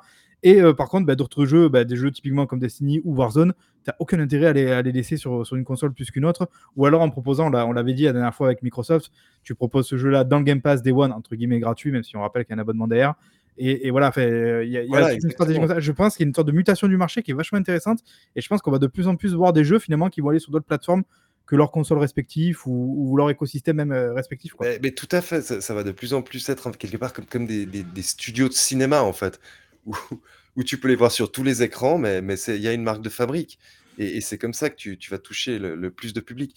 Je rajouterais juste que, en fait, l'annonce, heu, du du, mmh, du du rachat de Bungie a aussi été fait juste avant le la clôture de de l'année fiscale de et de l'annonce des résultats de de Ah. Sony, hein et et c'est aussi grâce Pour rassurer les investisseurs, tu vois? Enfin les actionnaires? oui, pour les rassurer, pour leur montrer, on a une vision d'avenir et c'est notamment là qu'il a été question des des 10 nouveaux jeux d'ici à 2026 en game as service et cetera et de l'ouverture du catalogue PlayStation sur d'autres plateformes, notamment le le le PC. Et tu penses que ça vient de là aussi le la fameuse déclaration, heu: «Il y a d'autres acquisitions à venir»? Est-ce qu'il y a un côté un peu, heu, je veux juste rassurer les actionnaires en disant: «Heu, on continue de bouger, on continue de manger, de grossir, vous inquiétez pas, quoi»? Bah, je je pense que que le que l'autre déclaration, c'était dans une interview ça, que que Jim Ryan a dit ça. Je je je pense qu'il y en a de toute façon d'autres à venir et et c'est juste, on profite du momentum pour annoncer un truc, même si on est si si on n'est pas encore certain, mais il y en Ouais. aura. Moi j'aimerais reprendre moi ce que ce qu'a dit, heu, Fab justement, donc Sony a enfin compris que le modèle du AAA solo narratif n'était pas viable. Effectivement, moi je me suis toujours posé la question, heu, déjà la la génération précédente, heu, mais qu'est-ce que fait Sony? Parce que c'est bien beau leurs jeux grandiloquents, les Uncharted, les God of War, les Horizon, des trucs qui coûtent une blinde à produire et tout, enfin qui coûtent une blinde selon Sony évidemment, mais bah, si votre jeu vous en vendez 10 000 000 et puis que ça se vend plus après, bah, comment vous faites? Et est-ce que vous êtes sûr de vouloir, louper le train du, jeu multijoueur avec des cosmétiques, avec des loot box, heu, avec des microtransactions, peut-être avec des NFT, on sait pas, Beh, donc ça ça rejoint ce que tu disais parce que je crois que c'est Herman Hulst, hein, qui avait dit justement, les jeux de de ce calibre-là coûtent 100 à 200 000 000 à à à à développer tout ça. Donc finalement, ça rejoint un peu ce que peut dire, heu, Diego, c'est-à-dire dans le sens où, heu, il a dit il a dit: «Voilà, bon, bah, ça coûte très cher, donc c'est très compliqué à rentabiliser». Donc effectivement, si lui derrière après pousse en interne pour aller, heu, vers une autre stratégie qui permettra de d'engranger du fric entre guillemets «plus facilement», on se comprend, voilà, finalement c'est cohérent entre ce qu'il a dit et ça aujourd'hui, quoi. c'est pas uniquement une question d'engranger du fric facilement, parce qu'en fait, ce qui se passe régulièrement avec ces très, très grosses licences, c'est qu'il y a il y a il y a une explosion d'achats à la sortie parce qu'elle est hyper hypée, mais après, ça tombe aussi derrière et il y a le même dire? en Les mmh? expériences solo?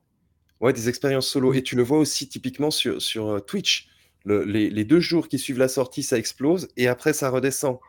Et le Alors problème avec ce genre de truc-là, c'est que du coup, je suppose que tu voulais peut-être en venir là, Diego, c'est que du coup, là, tu fais, heu, tu fais, hem, comment dire? Si tu fais une grosse sortie, bah, ça fait beaucoup de rentrées d'argent, mais d'un seul coup, et après ça s'effondre.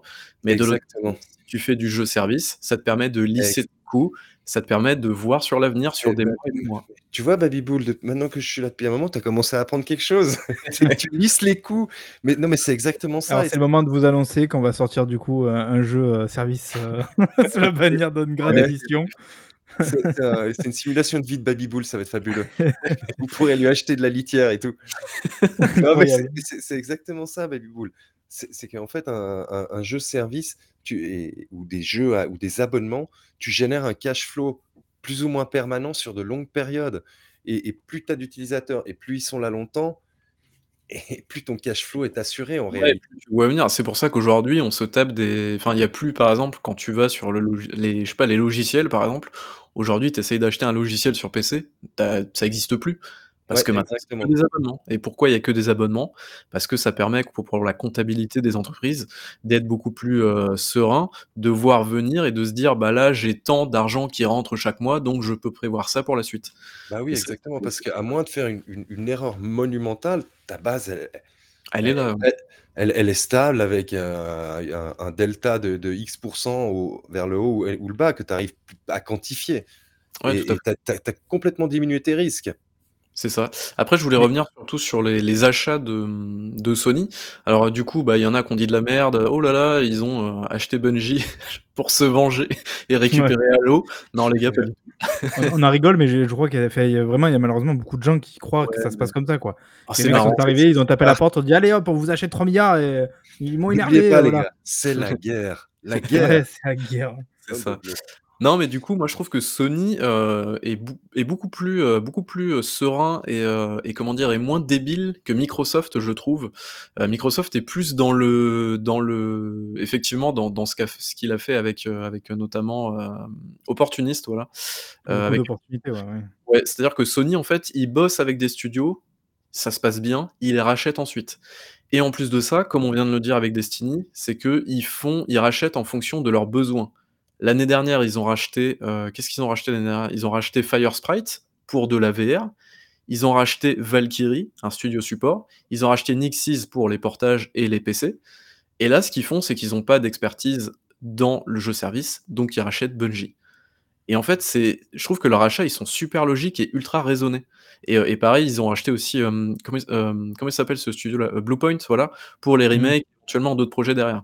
Donc heu, enfin franchement, leur stratégie de rachat, je la trouve hyper, heu, hyper saine et hyper, heu, réfléchie et je trouve ça cool, en fait, qu'ils en viennent à se dire: «Bah, on va racheter Bungie pour une somme, bon, qui peut paraître chère». la la s la somme est assez élevée quand même. La somme est élevée, mais quand tu te dis que, bah, Bungie, ils ont réussi avec Destiny Destiny et Destiny 2 surtout, à créer une communauté assez forte qui est très, très fidèle au jeu et qui investit du temps et de l'argent surtout, bah, tu te dis, en fait, c'est pas déconnant, surtout quand tu vois de l'autre côté, heu, des Square Enix qui donnent à Crystal Dynamics, les développeurs de Tomb Raider qui n'ont jamais développé de jeu, heu, vraiment multijoueur et encore moins de jeux, heu, service.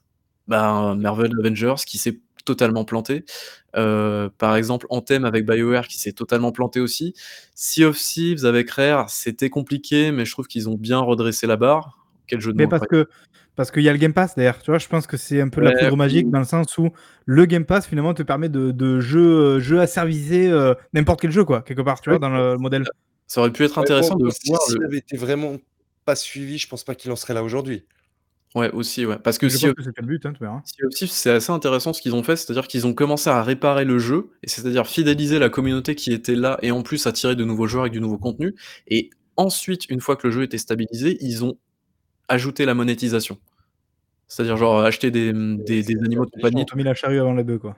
C'est ça, mais du coup, je trouve qu'ils l'ont fait dans le bon sens, même s'ils se sont un peu plantés au début, ils l'ont fait dans le bon sens.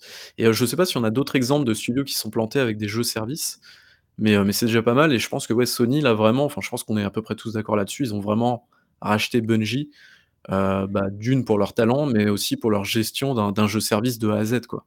Puis moi, ça me fait toujours un peu sourire le tu sais, ils l'ont payé trop cher ou compagnie. Fait déjà parce que évidemment, comme d'habitude, subitement sur Twitter, tu te retrouves avec des millions de d'analystes financiers capables d'estimer à combien sont les sociétés. Déjà, bon, OK, d'accord.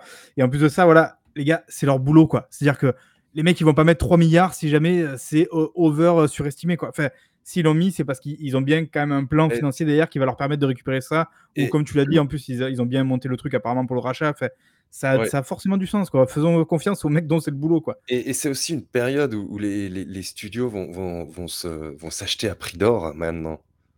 C'est c'est un trend. Ah oui. hein. Et tu penses que du coup, le, par exemple, typiquement, si aujourd'hui ils devaient racheter euh, Minecraft, Xbox, ils le paieraient pas. Du coup, ils l'ont payé combien Je crois 1 million 5 ou 2 euh, 1 milliard 5 ou 2 milliards, je crois. Ah, je, il me serait semble de beaucoup mémoire. plus cher. Ouais, serait ce serait beaucoup plus cher aujourd'hui. Ah Mm. ouais. Tu sais, Ils ont racheté Minecraft que 1,5 milliard, c'est tout? Oui, oui. 1 milliard 5 ou 2 milliards, peut-être que Fabien euh, confirmera, mais je crois que c'est dans ces eaux-là. Ouais. Et déjà à l'époque, on avait dit Oh Non, là mais là, les mecs ont mis attendez. 2 milliards sur Minecraft. Le, tu vois, Bungie, enfin, c'est 3,6 milliards. Je, je vous rappelle que, que quand 3 on milliards, nous avait annoncé, Ok. quand on nous avait annoncé euh, Zenimax, Bethesda, on était à 7 et des brouettes milliards et on trouvait ça déjà monstrueux.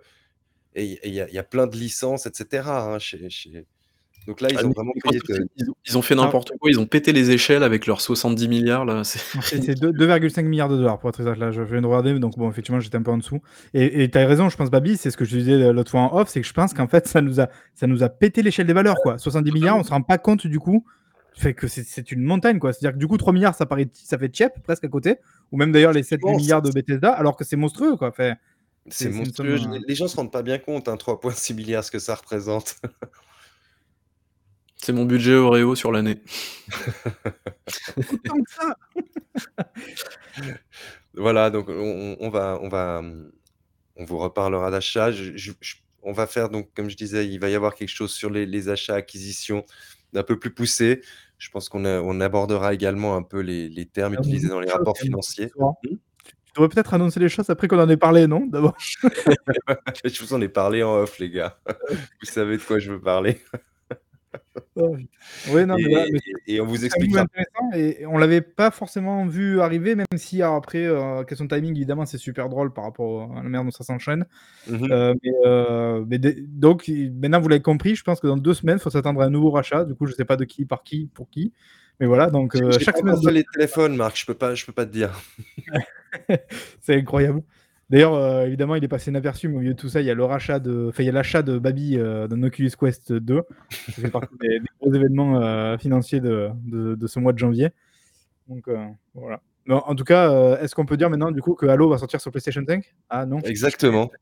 Tout à fait. Halo va sortir sur PlayStation 5. Halo 6, c'est la Master Chief Collection aussi. Incroyable. Exactement. Voilà. Donc, on vous a donné un peu no- notre avis sur, sur euh, l'achat de, de Bungie, que je pense qu'on est tous d'accord pour s'accorder pour, pour dire que c'est un achat très structuré, très réfléchi. Oui. Euh, mais, mais je pense aussi que, bah, que, que PlayStation et Sony peuvent pas injecter les mêmes sommes que, que Microsoft dans ce genre d'opération. Mais surtout qu'ils peuvent pas continuer à ignorer le jeu service, le jeu multijoueur, les box et les microtransactions. Surtout ça en fait qui doivent les faire flipper. Parce Et, que puis et surtout qu'ils doivent revenir sur leur discours de, tellement fermé à la base et, et s'ouvrir Ouais, un peu bien plus. sûr. Non mais c'est ça, c'est ils font ils font enfin je veux dire, ils font un peu les beaux avec leurs jeux machin, nos jeux ils sont premium, ils sont très bien et tout. Le problème c'est que s'ils loupent le train en marche, heu, ça va être compliqué pour eux de de de le rattraper. Heu, d'autant plus que, bah, en fait, heu, aujourd'hui il y a tellement de jeux qui sortent qu'il faut bien, qu'ils arrivent à choper des joueurs en fait et qu'ils les accrochent. Parce que c'est pour ça qu'ils veulent sortir c'est combien? C'est 10 jeux, game as service, en D'ici 2026. Ouais, d'ici 2026, ouais, c'est ça. Donc, heu, ouais, forcément, heu, s'ils loupent le train en marche, ça va être compliqué parce que sinon, en fait, tous les joueurs seront déjà pris. Donc, Et faut puis, bien surtout que s'ils devaient se planter, ce qu'on ce qu'on leur souhaite pas, hein, sur une de leurs grosses licences Ouais, une fois, ça leur ferait très, très, très mal. c'est des investissements qui sont beaucoup trop lourds pour eux, effectivement, alors ça Donc, sera pas une fermeture de studio ou un truc, mais Days Gone, donc il s'est bien vendu, mais vu qu'il y a eu un peu de mal à se vendre, donc il s'est vendu un peu moins et tout fait en termes de, de prix unitaire et compagnie. Bah, le coup prix il est tombé directement derrière, quoi. Pas de suite, alors que peut-être pour n'importe quel éditeur, euh, la manière dont c'est vendu malgré tout le jeu, ça aurait suffi à pouvoir lancer une suite. Donc il y a un côté très. euh, Ouais, bah, c'est- un un c'est un 8 ou 10 millions, je crois, d'exemplaires, donc, enfin, faut imaginer que pour Sony, c'est jeu un a vraiment été bradé aussi, tu vois, donc il faut aussi le prendre en compte. Il y a plein de choses comme ouais, ça. non, mais bien sûr, mais pour pour Je- Sony, je- je- ça reste, Je vais conclure sur, sur une remarque de, de Fabien qui est tout à fait juste. Ce que les gens sous-estiment également, c'est le temps qu'ils ont gagné en rachetant Bungie dans, dans, dans, la, dans, dans les équipes techniques. Ils ont gagné du temps. de de et des de par rapport aux outils qu'ils auraient dû développer en interne pour faire du game as service et cetera, Ouh là, donc alors les outils chez Bungie, on va se calmer, hein. On connaît leur histoire de moteur et tout, donc L'outil savoir-faire, c'est Oui, la oui. même chose. C'est du know-how. Ils ont Pas leur le logiciel en tout cas, hein. Voilà. Est-ce que du coup on peut, heu, pour conclure là du coup cette partie, heu, raisonnablement estimer que Sony ou Jim Ryan ou ou Hermen écoutent nos podcasts? Parce que du coup, heu, ils nous ont écoutés, ils font les choses un peu mieux maintenant? Exactement. Je pense qu'on peut raisonnablement, voilà, penser qu'ils nous écoutent du coup, c'est bien. C'est ça. Mais tu je vais je vais appeler Jim. En fait, je le vois à Verbier, c'est là où il y a Ah! il y a tous les gens, heu, anglais qui vont. Bon écoutez, bah, en tout cas, heu, c'était intéressant je pense à en parler, je sais pas ce qu'en pense évidemment le chat, dites-nous. Heu, et maintenant, bah, du coup mon cher Babi, est-ce que tu es prêt? Est-ce que tu es prêt à passer à ton mal aimé numéro 4 dont nous ne connaissons pas le contenu, hein, je tiens à le signaler, il n'y a et ça ça c'est très, très cool. Oui, alors Diego, ne diffuse pas la vidéo tout de suite s'il te plaît, du coup. Attends, calme-toi, stop, break it down. Ce qu'on va faire tout de suite, c'est que je vais vous parler, bah, du coup, c'était avant, c'était quand? C'était, bah, avant avant l'année, heu, 2000, heu, 2022 du coup, en 2021, souvenez-vous, c'était il y a pas si longtemps que ça. Heu, j'ai décidé de refaire un petit peu tous les, heu, Wolfenstein. Donc c'est-à-dire Wolfenstein, The New Order, donc qui est sorti Ah en oui, 2000 pas les premiers quand même? 2014, non, non, les on va dire les récents là, Oui. la Les les les jeux de chez Machine Games. Les jeux de chez Machine Games que j'apprécie beaucoup, heu, voilà donc heu, le 1er jeu est très, très bien, diversité incroyable de situations. Heu, il y a eu entre temps aussi, Old Blood qui est un, qui est gros un stand-alone de de 5-6 heures, qui est très, très bien aussi en termes de prise de risque pour un gros DLC, je trouve ça très, très bien. On a eu Wolfenstein 2 qui changeait un petit peu par rapport au 1er opus, qui avait un côté scénario qui était vraiment cool. Moi j'ai trouvé à l'époque qui était vraiment cool et même aujourd'hui, ouais. heu, qui je trouve qui est vraiment très, très bien, il y a un passage au au milieu du jeu qui est moi quand je l'ai fait la 1re fois, j'étais, soufflé par le truc, c'était j'étais en mode: «What the fucking fuck? Qu'est-ce qui vient de se Ah! passer?» Oui, je vois.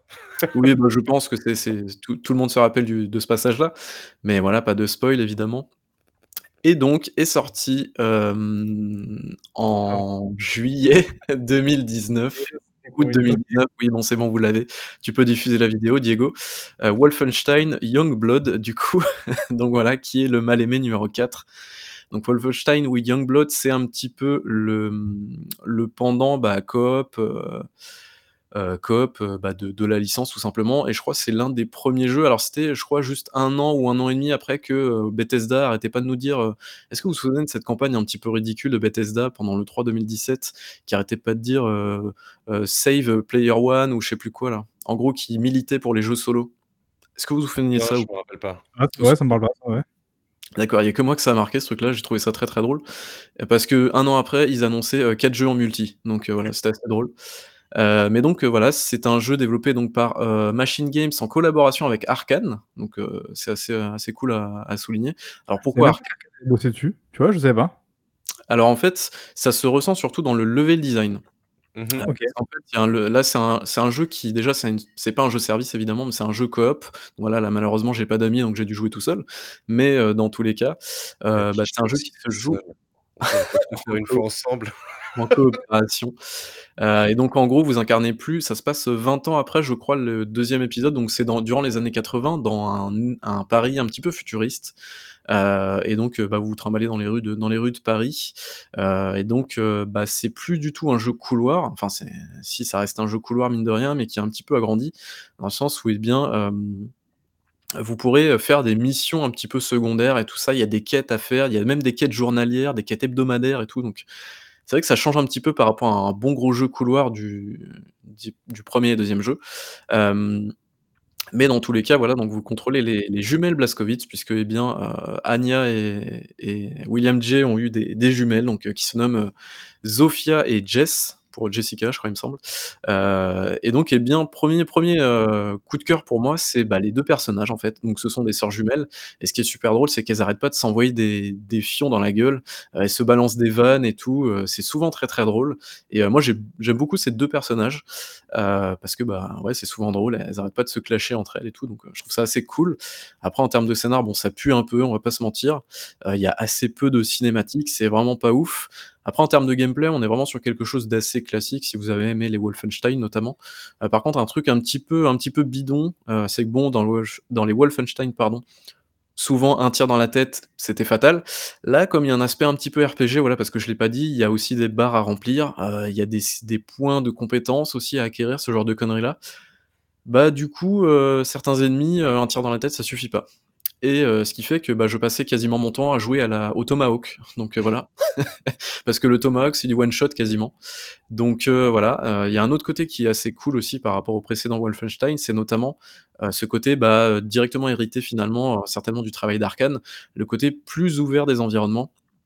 C'est-à-dire qu'en fait, heu, vous allez, heu, tout simplement, heu, bah, naviguer dans des, heu, dans des environnements, bah, dans le Néo Paris, heu et donc heu, avec la la fameuse combinaison de la comment ça s'appelle? La Data Shield, un truc comme ça, je crois.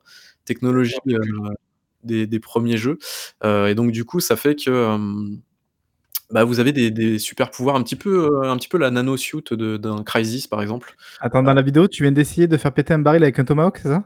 Oui, ça n'a pas fonctionné. Ça n'a pas marché, ouais, d'accord. Le jeu est super joli, hein, enfin, bon, après, c'est c'est l'idée tech, Mais mais je trouve ça super joli, hein. super DA ce jeu. Oui et la la DA est toujours très chouette, ouais et donc voilà, ce qui est vraiment cool, c'est de bah, du coup, tu peux te rendre invisible, tu peux faire des doubles sauts et tout ça. Donc tu as plusieurs armes et donc ce qui est assez chouette, c'est que vraiment tu peux, hem, bah, tu peux tu peux aborder la situation un petit peu alors, tu es pas dans un Dishonored non plus, faut pas déconner, mais vraiment tu peux aborder les situations un petit peu comme tu le souhaites, heu, selon le type d'ennemi et tout ça, donc heu, ça reste, heu, Un ce peu comme Alien Colonial Marines, tu veux dire? Où on peut passer par des, conduits, heu, des trucs, effectivement. Ah, ça t'a marqué ce passage, hein, j'avoue, Ah ouais, putain, oui. C'était assez, assez choquant Ouais, mais effectivement le on s on sent la collaboration entre, la on sent la patte des 2 studios, de Arcane d'un côté et de Machine Head de l'autre. Ouais, mais c'est non, mais je sais pas, moi c'est pardon. moi, c'est un jeu que j'ai trouvé vraiment, heu, vraiment très cool. Alors, heu, c'est pas un jeu c'est un jeu qui se termine en 10 heures, heu, donc tu as des pour information, tu récupères plein de pièces, en fait, dans les niveaux et les niveaux te permettent, heu, finalement, bah, de récupérer, des skins à la con que tu peux acheter dans une boutique à la con, et il est possible d'acheter, ces skins à la con avec de l'argent réel, voilà. Donc Mmh. bon, tu te dis: «Ouais, bon, c'est marrant votre truc, mais en fait, j'en ai un peu rien à péter». Donc heu, ça reste que des skins, hein, heureusement. Mais par contre, voilà, le jeu vraiment s'est fait, heu, littéralement, exploser par à peu près Ah. tout le monde. Ouais, d'accord, parce qu'il me semble qu'il avait pas été bien reçu, du coup, le jeu, a Oui, priori, c'est ouais. pour ça qu'il est dans la catégorie des mal aimés, Ouais. effectivement.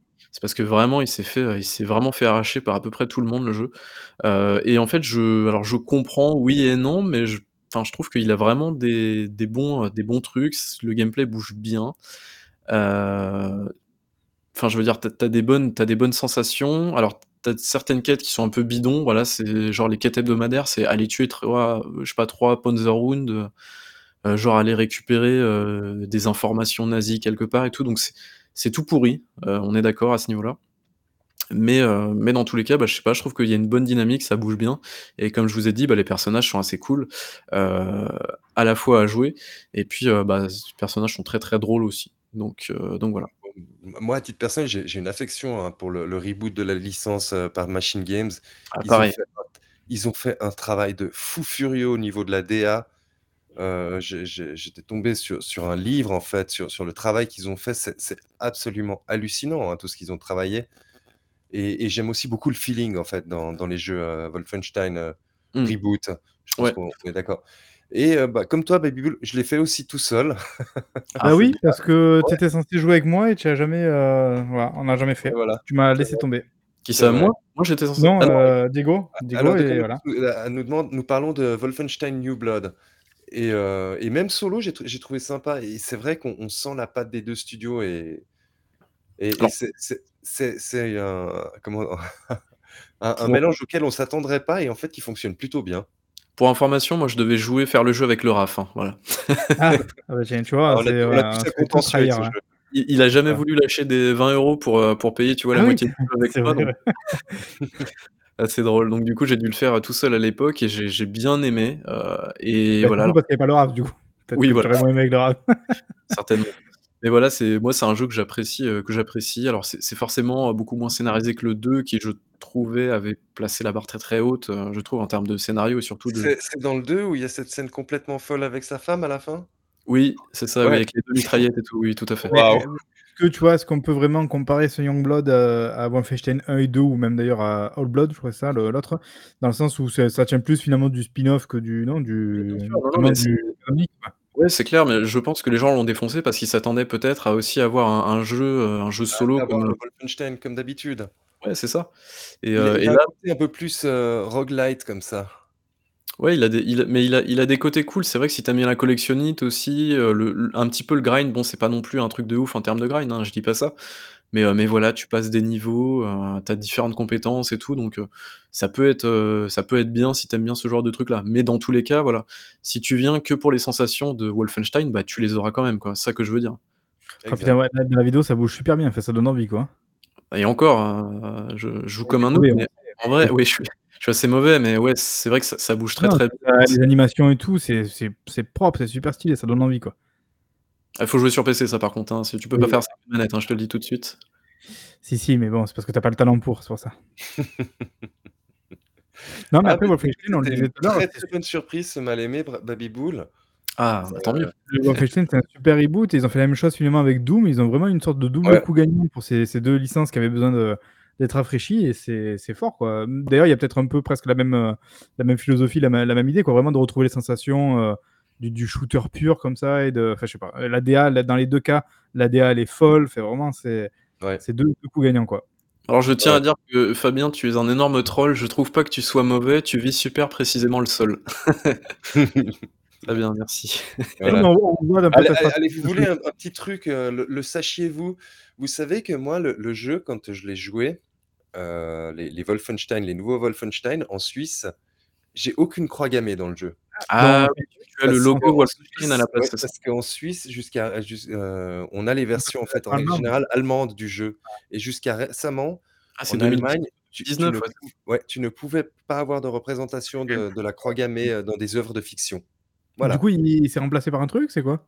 Par Ouais, le c'est remplacé, pa par une, heu, d'autres logos un peu nuls Le et logo de dans Wolfenstein. dans Wolfen dans le Wolfenstein, quand il y avait, Hitler, il lui avait enlevé sa moustache et il l'appelait plus Hitler.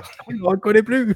Ouais, tu sais, c'est Clark Kent avec ses lunettes, Voilà, c'était juste pour l'anecdote, heu, parce que je pense qu'il y a pas tout le monde qui sait cela, qu'en Suisse ou bien en Allemagne, bah, il n'y avait pas les croix gammées dans le jeu. C'est vrai. il il avait remplacé ça par des têtes de Bobby Kotick. C'est ça, c'est la version Diego, ça, c'est le mode Diego. Bon, écoute, Parfait, merci Bobby, heu, pour ce mal aimé, effectivement, heu, assez surprenant. Celui-là, je j'aurais pas vu le venir. Alors, je l'ai vu, lentement venir dans ton évidemment, dans ton petit laïus de départ, mais ouais, je pensais pas que tu parlerais forcément de celui-ci et du coup, bah, les gars, on va finir tranquillement sur un tour de table. Alors alors, Heu je vais peut-être, heu, teaser ah. le prochain mal aimé parce qu'il y a il y a quand même, le The Elephant in the Room. Il faut qu'on le Oui. fasse, les gars Oui, et on va collaborer. Non, je je je le fais le prochain, mais Tu peux pas nous donner un petit indice, là? Moi, je t'avoue que j'arrive pas à deviner lequel c'est ton truc, Si, je sais, on l'a vu, heu, il nous l'a dit, heu, il a il a cramé la Un un surprise. un petit indice, attends, mais il faut que je trouve un Marc, aide-moi à trouver un indice sans tout divulgacher. Ouais, compliqué, là, heu You're breathtaking. Ah oui, d'accord, hein. Ah bah, oui, là, du coup, oui. C'est pas un indice, là, c'est c'est le nom du jeu, carrément. Un timing à ça. respecter, là, bientôt, a priori, si tout se passe bien, heu, Ouais. il y aura un un timing. Heu, mais moi aussi, je réfléchis à certains mal aimés, heu, qui vont être sympas, je pense, mais il faut que je réinstalle les jeux et compagnie il y en a un que j'a j'adorerais faire, il le sait, Babi, en plus, mais je trouve aucun moyen d'y jouer au jeu, en fait, à vrai dire, j'ai vraiment, il ni Ah sur oui. console, ni sur PC, nulle part, j'arrive pas à trouver un moyen d'y jouer. Donc je suis un peu frustré, j'aimerais bien vraiment y rejouer, moi, déjà, pour me remettre en en selle le sur le jeu, quoi et en plus, évidemment, avoir des des captures d'écran, donc je suis pour l'instant, je sais pas et pourtant, c'est vraiment un mal aimé que j'adorerais faire, quoi. Là, pour le coup, je sais que je suis à peu près le seul au monde qui pourra défendre ce jeu, c'est intéressant, génial. heu, c'est ça qui est. Bon, écoutez, bah, du coup, on fait vite fait un petit tour de table, heu, moi, c'est simple, de toute manière, j'ai joué à rien, donc je vous laisse parler. Heu, j'ai vraiment pas joué donc heu, allez-y. Bon, Babi. Ah non, vas-y, parle, hein, alors moi, j'ai pas beaucoup joué. Alors, comme je le disais, j'ai enfin terminé le, bah, le le le reboot de God of War, hein, qui est sorti sur la la la version PC. Heu, Baby-Boule était étonné, oui, je ne l'avais pas terminé en deuxi 2018, il m'avait il m'avait fatigué Parce que tu y avais joué dans l'avion, c'est ça, non? D'après ce que j'ai compris? J'y avais joué, ouais, exactement, avec un bruit d'avion, exactement et et là, de pouvoir, heu, je cache pas que de pouvoir jouer à certains jeux en version PC avec le contrôleur qu'on veut, avec les options graphiques qu'on veut, c'est c'est, heu, c'était très, très sympa et et et j'ai bah, j'ai pris du j'ai j'ai pris j'ai pris du plaisir, en fait, à à y jouer. Je vais pas vous divulgacher la fin, mais je trouve que c'est que ce jeu a une super fin. On en discutait avant en off avec Marc, je crois que Marc est d'accord avec moi? Oui. J'ai j'ai trouvé la fin super, en fait et et pour une fois, c'est une fin qui, qui s'intègre complètement au fait qu'on continue à jouer après. Je trouve ça assez rare pour être noté ça ça a un sens si on continue à jouer après. Contrairement à d'autres jeux où où il s'est passé plein de choses et où on a une sorte de climax complètement fou. Heu, vraiment, c'était la bonne surprise, la fin.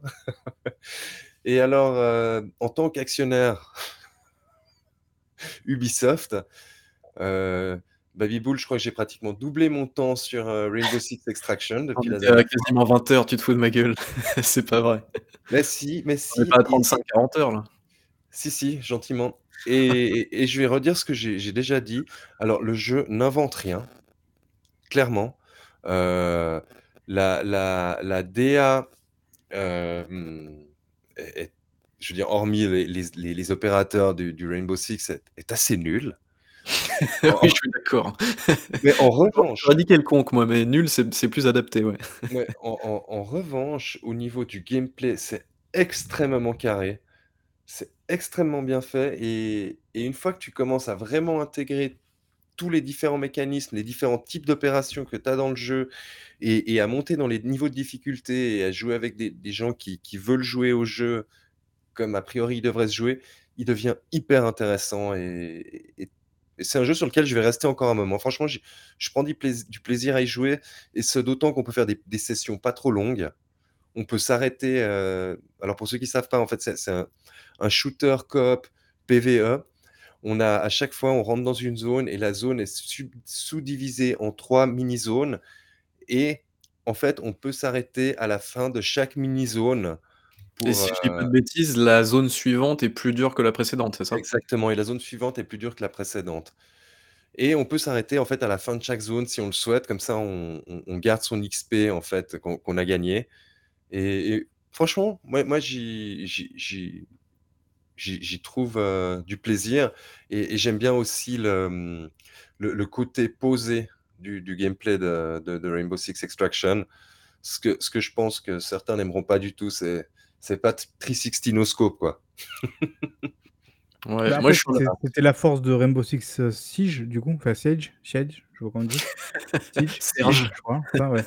Heu, c'était ouais, c'était au siège, voilà, heu, Rainbow Six Siege, heu, c'était justement son son son talent et sa force, c'était le gameplay. Donc moi, je c'est ce qui m'a intrigué, en fait, dans ce projet Extraction, c'était, l'idée de pouvoir transposer ce gameplay-là dans un jeu de de zombies survie.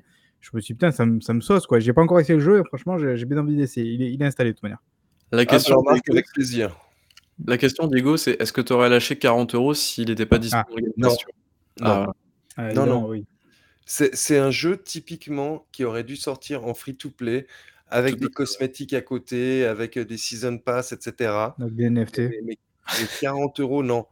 Mais ça veut pas dire que c'est un mauvais jeu, hein. C'est c'est c'est c'est juste que le le le modèle Un jeu tarifaire qui qui s qui proposait à la base, non, ça jouait pas. 20 oui. c'est un jeu qui est recyclé de partout, quoi, en vrai, c enfin, je Ouais, veux dire, ouais, c'est Rainbow Six avec une énorme moustache, mais c'est tout, quoi. c'est. Bah, c'est surtout un C'est un événement de Rainbow Six avec un une énorme moustache.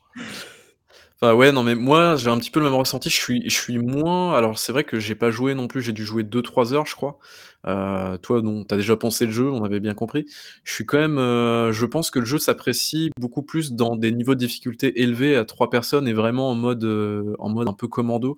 Moi, j'ai joué en mode J'ai joué en mode facile avec une seule personne, donc je t'avoue que je trouve le jeu un peu pourri, heu, même si effectivement les bases sont bien et tout, mais enfin même au niveau le pro le projet t'a jamais intéressé en plus toi, je crois, hein? Non, ça ça a toujours été, heu Pas du tout, mais heu, mais moi, par contre, ce que je trouve vraiment dommage, c'est qu'au niveau de l'ambiance, je la trouve vraiment ultra plate, en fait. Je trouve qu'il y a pas d'ambiance dans le jeu et c'est vraiment dommage parce que c'est vraiment l'occasion, pas forcément de faire un truc flippant, mais un truc qui est un peu oppressant et je trouve que le jeu est pas du tout oppressant. Il y a rien qui après, c'est peut-être pour plaire au grand public, hein, je dans pas, la DA, rien n'est oppressant. Après dans dans le gameplay, ça peut l'être, hein, ça peut l'être, mais voilà, encore une fois, je pense qu'il vaut mieux tester ce jeu-là dans des conditions, heu, où vraiment tu augmentes le niveau de difficulté et tu es vraiment en mode un peu roleplay, quoi. est-ce que ça peut pas souffrir de la comparaison avec un GTFO, par exemple? Ouais, mais c'est pas du GTFO tout est beaucoup plus hardcore et GTFO, c'est pas des sessions de 1/4 d'heure. C'est session d'1 heure, 1 lequel heure est plus hardcore? GTFO, non? GTFO, GTFO, ouais. ouais, ouais. Ah oui, GTFO, mmh. c'est c'est Payday avec une moustache, encore une fois, hein, c'est c'est c'est exactement Qu'il y a des moustaches. partout, putain. Bally a dû faire des jeux avec des moustaches, je pense, Ouais. non, mais ouais, très clairement, c'est pas du tout, heu, enfin, je veux dire, heu, Rainbow Six Extrac Extraction, c'est genre, heu, GTFO pour les pour les enfants, quoi. Enfin, typiquement, c'est ça, c'est. GTFO chez Rainbow Six, c'est tout. Ouais, non, mais c'est ça. Tout à fait ça. Que bah, c non, Du coup, ils auraient dû appeler ça Rainbow Six Distraction. C'est ça et ah, c'est bon, j'ai j'ai pu commencer à à j'ai déménagé aujourd'hui même en Nouvelle-Zélande Ah. et et j'ai commencé j'ai joué, heu, je dirais une 1 heure et demie à à Dying Light 2 et et je ma première impression, c'est bien revenu à la maison. Je suis de retour à la maison, quoi. C'est bon, tu as bien enfilé tes pantoufles et tout, tu as ton café qui Exact. t'attend, tout va bien? Exact, C'est bon, exact tu as et bien c'est cassé parti tu as bien ouvert des des casiers, tu as déjà ouvert 1354 casiers pour crafter, c'est ça? Exactement, je je le streamerai je le streamerai. Oui, oui d'ailleurs, bah, rendez-vous effectivement, heu, demain soir du coup. Alors pour ceux qui nous écoutent, c'est le 4 le 4 février, vendredi, heu, soir pour, heu, voir, ce cher Diego et son charisme, qui scintille à travers l'écran, jouer à ce Dying Light 2. Voilà, rendez-vous. Pour les gens en replay, ça sera sûrement trop tard parce que je Mmh, publierai pas l'épisode 2 exactement. donc tant pis. Heu, tu as fini Diego ou Ouais, pas? ouais, ouais, j'ai fini. Parce que moi j'ai une grosse louche, mais je vais essayer de faire moi j'ai une vie aussi à côté. Ouais, tout à fait. Donc du coup, comme, ça a été annoncé durant les sessions de rachat, voilà, donc il y a eu, Ubisoft machin, non, il y a même pas Ubisoft, il y a eu Sony, il y a eu Activision, il y a eu Babi aussi, qui s'est pris un Mmh. Oculus Quest 2 incroyable. Donc qu'est-ce qu'il a fait Babi? Bah, il a fait évidemment du Beat Saber, toujours aussi incroyable évidemment. J'ai téléchargé un mode qui permet de télécharger des musiques de la communauté directement depuis le casque en Wi-Fi. C'est ouf, c'est trop bien. Tu as un menu à l'intérieur du jeu et tu peux télécharger tes musiques comme ça à la volée, c'est vraiment trop cool. Heu, sinon en dehors de ça, j'ai fini Moss, qui Ah est sympa. un excellent jeu. Alors ça dure pas très longtemps, ça dure, heu, 3 heures à peu près, mais c'est vraiment très, très bien. J'ai passé un excellent moment dessus, c'est le jeu avec la petite souris et tu diriges, tu la diriges et tout. Hem et c'est vraiment très cool. Hâte de jouer au 2 du coup. Heu, également j'ai joué à j'ai joué à quoi en VR? Heu, j'ai pas terminé beaucoup de jeux, j'ai je je joue à comment ça s'appelle? Thumper là, l'espèce de scarabée en rythme. C'est pas trop, trop mal, mais je trouve que ça manque de variété quand même. Hem Tu as tu as et pas fait de Pistol Whip? Si ah mais si, tu fais bien de le dire, j'ai fait du Pistol. Whip, j'ai fait une truc, j'étais mort. Laisse tomber quoi, parce que tu génial. tu ah c'est c'est un truc de ouf. Par contre, tu es crevé quoi, la l l je crois que la session de jeu, ça dure 4 minutes, mais à la fin, tu en peux plus quoi, tu es C'est complètement ça. rincé. Ah c'est incroyable, hein, c'est c'est assez ouf comme jeu, c'est très, très cool, hein, j'aime beaucoup aussi. Heu et également j'ai joué, heu, bah, je l'ai terminé aujourd'hui je crois. Je trouve ce jeu absolument remarquable et incroyable. Heu, est-ce que vous connaissez Paper Beast? Le jeu d'Eric Chahi en VR? On on voit ce que c'est, mais et? C'est vraiment génial. Franchement, c'est une putain d'expérience de ouf en termes de visuel, il y a des plans qui sont incroyables, en termes de en termes sonores, en termes d'interaction avec la VR, en termes de scénario, il y a un petit truc un peu cool qui se passe et tout. Heu, vraiment, c'est c'est une putain d'expérience en VR. Alors le jeu est sorti, il y a une version qui est sortie sans la VR, je sais pas ce que ça vaut, mais en tout cas, pour un jeu VR, c'est ça fait partie de toute façon maintenant des jeux que je recommanderais si vous voulez un casque VR ou un truc comme ça. En général, on dit il y a Beat Saber, il y a Lone Echo, il y a, heu, je sais pas quel autre jeu, Resident Evil 4. il y a Half-Life Alyx, il y a Walking heu, il y a Walking Dead et il y a ce jeu-là maintenant, Paper Beast. Je trouve que c'est un jeu qui est, heu, exemplaire sur plein de points. Donc si jamais vous avez, vous avez un casque VR et que vous connaissez pas ce truc-là, jetez-y un œil, c'est une expérience, vraiment de dingue, je trouve. Heu, après je suis revenu à plat, voilà. Heu, ah non, c'est vrai que j'ai fait aussi Wolfenstein Cyber Pilot aussi, le jeu VR où tu diriges un robot et tu diriges, voilà des des nazis robots en VR. C'est assez sympa, mais ça reste, ça reste gentil, on va dire ça comme ça. Sinon donc je suis revenu à des jeux à plat, alors j'ai lancé et j'ai terminé God of War. Voilà. aussi? Tu as reterminé God of War? Ou tu l'avais déjà ter non, tu l'avais jamais fait, Je si? l'avais jamais fait parce que moi, heu, je suis fan de God of War et je me suis refait tous les God of War en été 2018. Je me suis dit: «Bon, il y a God of War, heu heu, 4 qui est sorti, faudrait quand même y jouer et tout, même si la formule me plaît pas et tout ça». J'avais pas apprécié à l'époque, sur PlayStation 4, alors pas pour le fait que, bah, la console soufflait, parce que moi j'ai eu la chance d'avoir une console relativement silencieuse, je sais pas pourquoi. Écoutez, heu, mais le jeu, voilà, son gameplay, sa caméra, son framerate m'ont pas c'est du parce tout qu'il faut l'allumer pour qu'elle fasse du bruit. Mais heu, en tout cas, voilà, le jeu m'avait pas plu à l'époque, donc du coup, là, sur PC, je me suis dit: «Bah, c'est l'occasion, Mais heu». tu sais, ça, c'est parce que vous êtes comme les joueurs console, en fait, les PC les les PCistes, là, vous échappez pas à ça. C'est-à-dire, c'est comme les mecs quand leur jeu, il est que sur PlayStation ou Xbox, heu, genre, c'est la console concurrente: «Oh bah, c'est nul» et dès que ça arrive sur leur truc: «Ah bah, en fait, il est pas mal le jeu». Et là, vous, c'est pareil, c'est-à-dire que ces jeux, ils sont bidons, mais dès qu'ils arrivent sur PC, Vayne, il est comme toi. vous êtes des vrais PCistes. Non, mais alors, finalement, le jeu, il est génial parce qu'il est sur PC, quoi. alors Ouais, non, moi, alors moi, je vais pas te le cacher. Moi, j'ai un problème avec les, les contrôleurs euh, PlayStation. J- J'arrive Ah, pas. Vraiment. Ça, c'est parce qu'il louche. Ah non, il louche pas. Non, justement te- pas. Alors je je dis pas qu'il y a pas un peu de ça, hein. C'est peut-être, heu, c'est peut-être inconscient d'ailleurs. Mais, heu, mais dans tous les cas, j'ai trouvé que c'était un très bon jeu, heu, pas un chef-d'œuvre. Loin de là les gars, on va se calmer tout de suite, tout de suite, tout de suite. C'est Et pas du c'est un jeu qui est maîtrisé. Fait, dans ce qu'il hein. fait, il le fait bien, quoi. ouais, clairement, c'est un jeu clairement. solide. Clairement, c'est un jeu solide. Par contre, je trouve que le dernier quart du jeu, heu, le jeu, tr je trouve, est un poil moins inspiré parce qu'il commence à te faire faire des allers-retours dans des mondes que tu as déjà vus et là, je me suis dit: «Bon les gars, c'est le rythme était vraiment très bien maîtrisé, heu, c'est dommage que vous passiez par là» et je trouve, en fait, le dernier quart un peu chiant et la fin du jeu, vous, vous l'avez apprécié. Moi, j'ai trouvé ça un peu ridicule. Heu, alors je sais qu'ils essayent de raccrocher les wagons par rapport aux trucs nordiques et tout ça. Moi, j'ai trouvé ça un peu, heu, comme un j'allais dire un cheval sur la soupe, non pas du tout, un cheval sur la soupe. Et puis, je ouais, que ça devenait enfin un peu intéressant, à dire, pour être. euh, monstrueux à la fin, et etc. alors moi moi, je suis un gros fan des anciens God of War, donc forcément, quand on a récupéré un truc des anciens jeux, c'est là où je me suis dit: «Oh putain, ça y est, j'ai récupéré mon God of War» et tout ça. Je vais pas spoiler, mais voilà une Moi, ce que j'ai bien aimé, c'est le personnage euh, avec la tête coupée, là. Euh, je sais plus comment il s'appelle. ah oui, heu, Mimir.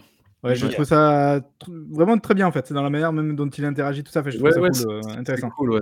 Mais je veux dire, enfin, je veux dire, le jeu, ouais, là, je suis en train de le clasher un peu le jeu, mais en vrai, le jeu, il est il est d'une qualité assez incroyable, hein. Je veux dire, les dialogues, au début, j'avais un peu peur que le Ah, les dialogues, au début, je les trouve lourds. ouais, parce qu'au pas début mieux.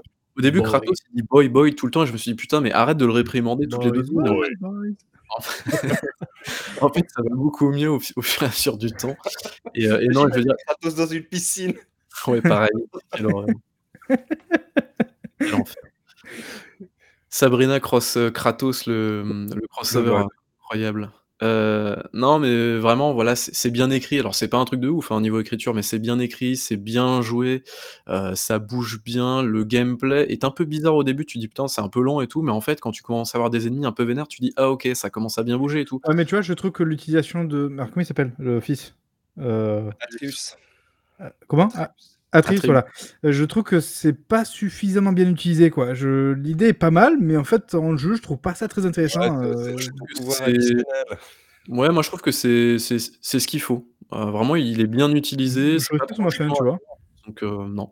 Ah oui, il y a un dernier passage à la fin du jeu, est-ce que vous vous souvenez de l'espèce de c'est un espèce d'ascenseur ou je sais pas quoi? Et en Oh, gros, tu rebalances tous les ennemis d'un coup. C'est Enfin genre. C'est c'est nul, ça sert à rien. c'est quand tu fais cet ascenseur que tu te rends compte que le bestiaire est hyper limité. Oui, c'est vrai, tout à fait. J'ai Tu as plus- la version pas, tu vois. verte, la version bleue et la version rouge. Ouais, c'est ça. En gros, tu as plusieurs versions et en gros, ça ça correspond en fait à tous les ennemis que tu as rencontrés durant le durant le jeu. Ils te les rebalancent, heu, un par un en fait par catégorie d'ennemis. C'est ça n'a rien à foutre là, c'est ridicule, c'est juste pour ajouter de la durée de vie au jeu, c'est c'est bidon quoi. C'est Mhm. enfin bref. Surtout C'est que un le jeu petit est assez long de base. Enfin, c'est un jeu, c'est quoi, 15 heures à peu près, non? 15-20 Ouais, heures, ouais. c'est ça. Heu, non, mais voilà voilà, c'est un jeu qui est, heu, qui est vraiment très, très, heu, très, très quali, ça aucun problème. Par contre, je suis un petit peu déçu du plan séquence. Alors disons qu'au début, tu te dis: «Putain, c'est quand même» Mystery, le plan séquence. ouais, non, mais C'est tu tu dis: «C'est quand même chouette techniquement parlant et tout», mais par contre, ça n'apporte, enfin, je veux dire, à part 2-3 scènes, notamment une scène où tu es en haut de la montagne, voilà, je spoilerai pas, mais à la fin, il y a une mise à mort qui est assez impressionnante et là, je me suis dit: «Oh putain, ça y est, j'ai retrouvé ma mise en scène qui défonce dans les God of War». Mais sinon, le reste, heu, enfin, je veux dire, c'est c'est oui, c'est chouette techniquement parlant, il y a aucune coupure, Ce mais ce sont des des chargements déguisés, c'est tout. non, mais je veux dire, Diego qui ait des chargements déguisés ou pas, je veux dire, la caméra elle coupe pas, point, c'est tout. C'est enfin voilà, ça ça je veux dire que c'est une prouesse sur un jeu de 20 heures. Enfin, je veux dire, c'est c'est ouf quoi quand tu y penses. Oui, ne serait-ce qu'en termes de mise en scène, c'est-à-dire qu'il faut effectivement à chaque fois penser à une continuité. Après, c'est vrai que c'est entre guillemets du bullshit, mais, mais tu vois, ça leur offre un argument la technique qui est un caméra se rapproche d'eux, ils sont dans une interstice, Bon, puis voilà. Comme euh, avec pas, ça- mais- ça- J'ai toujours trouvé que c'était ridicule comme argument. Mais ouais, mais tu vois, ça, ça le fait. C'est-à-dire qu'à l'époque où ils l'ont annoncé, ils t'ont dit, ouais, le jeu, tu vois, il est entièrement plein de séquences, ça s'arrête pas, c'est con, mais ça imprime, tu vois, dans la tête du joueur. Et du coup, bah voilà, du coup, ça, nous, ça leur fait un argument marketing technique euh, facile, Ouais, voilà. facile entre guillemets, quoi. Voilà, euh, qui, qui vend. Non, je sais pas d'ailleurs si Euh, le 2, se- non, ils l'ont dit, ça sera pareil? Le 2, c'est ça va être un ça va être Dying Light 2 mais avec God of War, hein. Très clairement, ça sera ça, je pense. Il sera si mauvais que ça, le jeu? Non, mais voilà, donc God of War, heu, très bonne pioche. Par contre, heu, je trouve que c'est un jeu qui alors peut-être parce qu'ils ont changé la formule, donc ils se sont dit: «On va rester un peu sage», mais je trouve que c'est un jeu qui prend enfin, il prend des risques dans le renouvellement de sa formule. C'est un jeu Oui, qui même, ouais. qui est pas fou, en fait. Il fait pas de folie comme les comme alors je vais dire un God of War 2 Mais c'est ou un pas un game changer, quoi. À la rigueur, c'est ce qu'on disait en off, c'est que ça sera un game changer dans le fait de se réinventer au sein d'une même licence. Mais après, au-delà de ça, je, je- même au- moi, j'ai euh, vu aucun jeu qui, où on s'est dit, ah tiens, c'est comme God of War, tu vois. Mais même, au- Genre, même euh, se réinventer, enfin, je trouve pas ça incroyable non plus, quoi. Enfin, je veux dire, ça marche bien, mais enfin, je veux dire, c'est pas une révolution, c'est pas un GOTY, c'est pas une tuerie, c'est calmez-vous bah, les gars. beaucoup de gens, oui, malgré tout. C'est vrai que nous, on est un peu des, des haters. mais On n'est pas de des gens- haters, on sait reconnaître qu'un jeu est très solide, Oui, oui, Il est oui, je il est extrêmement solide, mais, mais c'est rien, pas un, un game changer fondamental. Par exemple, j'ai jamais été un fan de God of War. C'est-à-dire que même les jeux de base, c'est pas vraiment, vraiment pas des jeux qui m'émoustillent. Donc j'y ai joué sans être un fan finalement. Donc j'ai apprécié le, la, formule et l'exercice. En revanche, je me suis mis un peu ce que je disais à l'époque, euh, dans la tête en, en me remémorant, me remémorant, en fait Resident Evil 4. En me disant, par contre là, j'étais un gros fan de Resident Evil. Et vraiment, j'ai été super déçu en fait par le 4 parce que pour moi, on perdait vraiment trop l'essence de, de ce qui faisait un Resident Evil. Quoi. Et Et du coup, il est qu'il y ait des gens qui aient vécu la même chose du coup avec God of War. Quoi. Mais qu'est-ce que tu crois que moi j'ai vécu du coup? Et voilà, voilà, je me dis effectivement, ça. Mais moi, du coup, je peux pas le sentir parce que j'ai jamais été fan, donc pour moi, c'est pareil. Mais je veux dire, euh, Ce God of War 4 à l'annonce, j'en avais rien à péter parce que pour moi la licence, elle était terminée avec le 3, enfin avec Ascension. Mais genre il y avait pas besoin d'un nouvel épisode en fait. C'est enfin très clairement dans la mythologie, tout ça tout ça, dans l'histoire, dans le scénario, dans le dénouement, il y avait pas besoin de tout ça. Pourtant ils en ont fait un qui est très bon, mais pour moi, enfin je veux dire la licence s'est arrêtée au, au Ascension quoi, c'est tout. du coup, t'es euh, pas prêt euh, pour le moment. Ils vont annoncer euh, God of War Pas sais de la licence. Là, ils vont vraiment se réinventer. C'est ouais, j'espère qu'en tout cas que pour le bah, c'est comment il Ragnarok, voilà, il y aura beaucoup plus de folie au niveau de la que ça soit la mise en scène, du gameplay, des situations et tout, parce que c'est vraiment le le truc qui manque, je trouve. Moi, je me fais pas toucher à ce niveau dans le sens où là, ils ont, tu vois, ils ont leurs outils, ils ont leur mécanique, ils ont leur base. Là, maintenant, ils vont juste se faire plaisir, quoi. C'est-à-dire que ça sera entre guillemets un exact. 1.5 où ils vont se lâcher. Et donc, je me dis, je, je- ça, ça pue, tu vois, la, la suite euh, type, quoi. Genre un peu comme euh, Gears of War 2 à l'époque, tu vois, euh, qui Ouais, était vraiment euh, la qu'ils vont ouais, ils vont ils vont vraiment passer là-dessus et comme tu dis, les outils sont prêts et tout ça. Là, ils ont plus qu'à dérouler et en plus, c'est sur, Ragnarok donc heu, je sais pas ce que c'est dans la mythologie nordique, mais c'est genre, c'est le l'enfer un peu, heu, non? Ragnarok, c'est la, c'est la guerre finale entre tous les dieux. OK, bon, bah, voilà, si vraiment ils ont annoncé ça, heu, dans ce mode-là, c'est que c'est bon, quoi. Je pense qu'ils vont envoyer de la semoule pour le second épisode et j'espère vraiment que Ah, le- L'épisode de 2018, on- on- il, il- il- il a un côté très euh, prélude, en fait. ouais, oui, c'est ça. Il. Il y a un côté qui m'a fait dans l'ampleur du truc, et c'est très Le fameux, heu, le fameux serpent-monde, moi je trouve son utilisation absolument délirante. Vraiment quand le truc se rapproche et tout, tu le vois au loin dans le monde ouvert et tout, enfin je trouve ça ouf quoi. Enfin c'est J'avais aimé. Ouais. bref. Et heu, je vais vous parler aussi d'un dernier jeu, après je je vais terminer, Oxenfree. Est-ce que vous avez joué à ce machin ou pas? Ah, mais je connais le truc avec les radios? Ouais, c'est ça. Il Et a été heu, développé par Unity. Vous avez dit, il je a l'ai eu vu dans Et c'est un, c'est un jeu narratif en gros où tu as une bande d'adolescents qui va sur une île, euh, sur une île paumée, euh, et donc euh, ils vont passer une soirée, il se passe des trucs un petit peu paranormaux et tout ça, et euh, paranormal, paranormaux, je sais pas comment on dit, mais enfin bref, des trucs bizarres, voilà. Et, euh, et bah c'est un très bon jeu. Euh, voilà, j'ai rien d'autre à rajouter en termes de scénario, en termes d'écriture, euh, le gameplay, bon, ça reste assez simple, mais c'est très bon. donc c'est des potes entre eux, il y a des trucs paranormaux. Il y en a un qui s'appelle Nico? Non, alors, bref, on va arrêter là tout de suite, mais non, voilà, c'est très bon jeu. Très bon jeu. Et la, ouais, la BO est cool aussi, ouais. Il m'a fait quelques frissons dans le dos celui-là, ouais, effectivement. Oxenfree, très bon. Et D'ailleurs, le, non, ça fait, peur. Il y a quelques passages un peu, euh, un peu stressants, mais ça va. C'est, ça reste, ça reste. Ah, c'est le fait pour euh, foutre la trouille, quoi. Ouais, c'est ça. Non, non, c'est, c'est, c'est tranquille, c'est très tranquille. Mais excellent jeu et j'attends le 2 avec impatience du coup qui sort euh, cette année.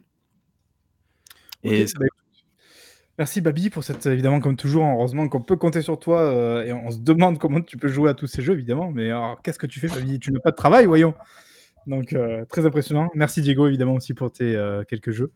Euh, et merci à moi, évidemment, de n'avoir strictement rien foutu pendant deux semaines. Ou travailler, là, quoi. Ça, j'ai Ouais, pas joué. même pas faire un jeu mobile tout pourri ou un truc comme ça, non?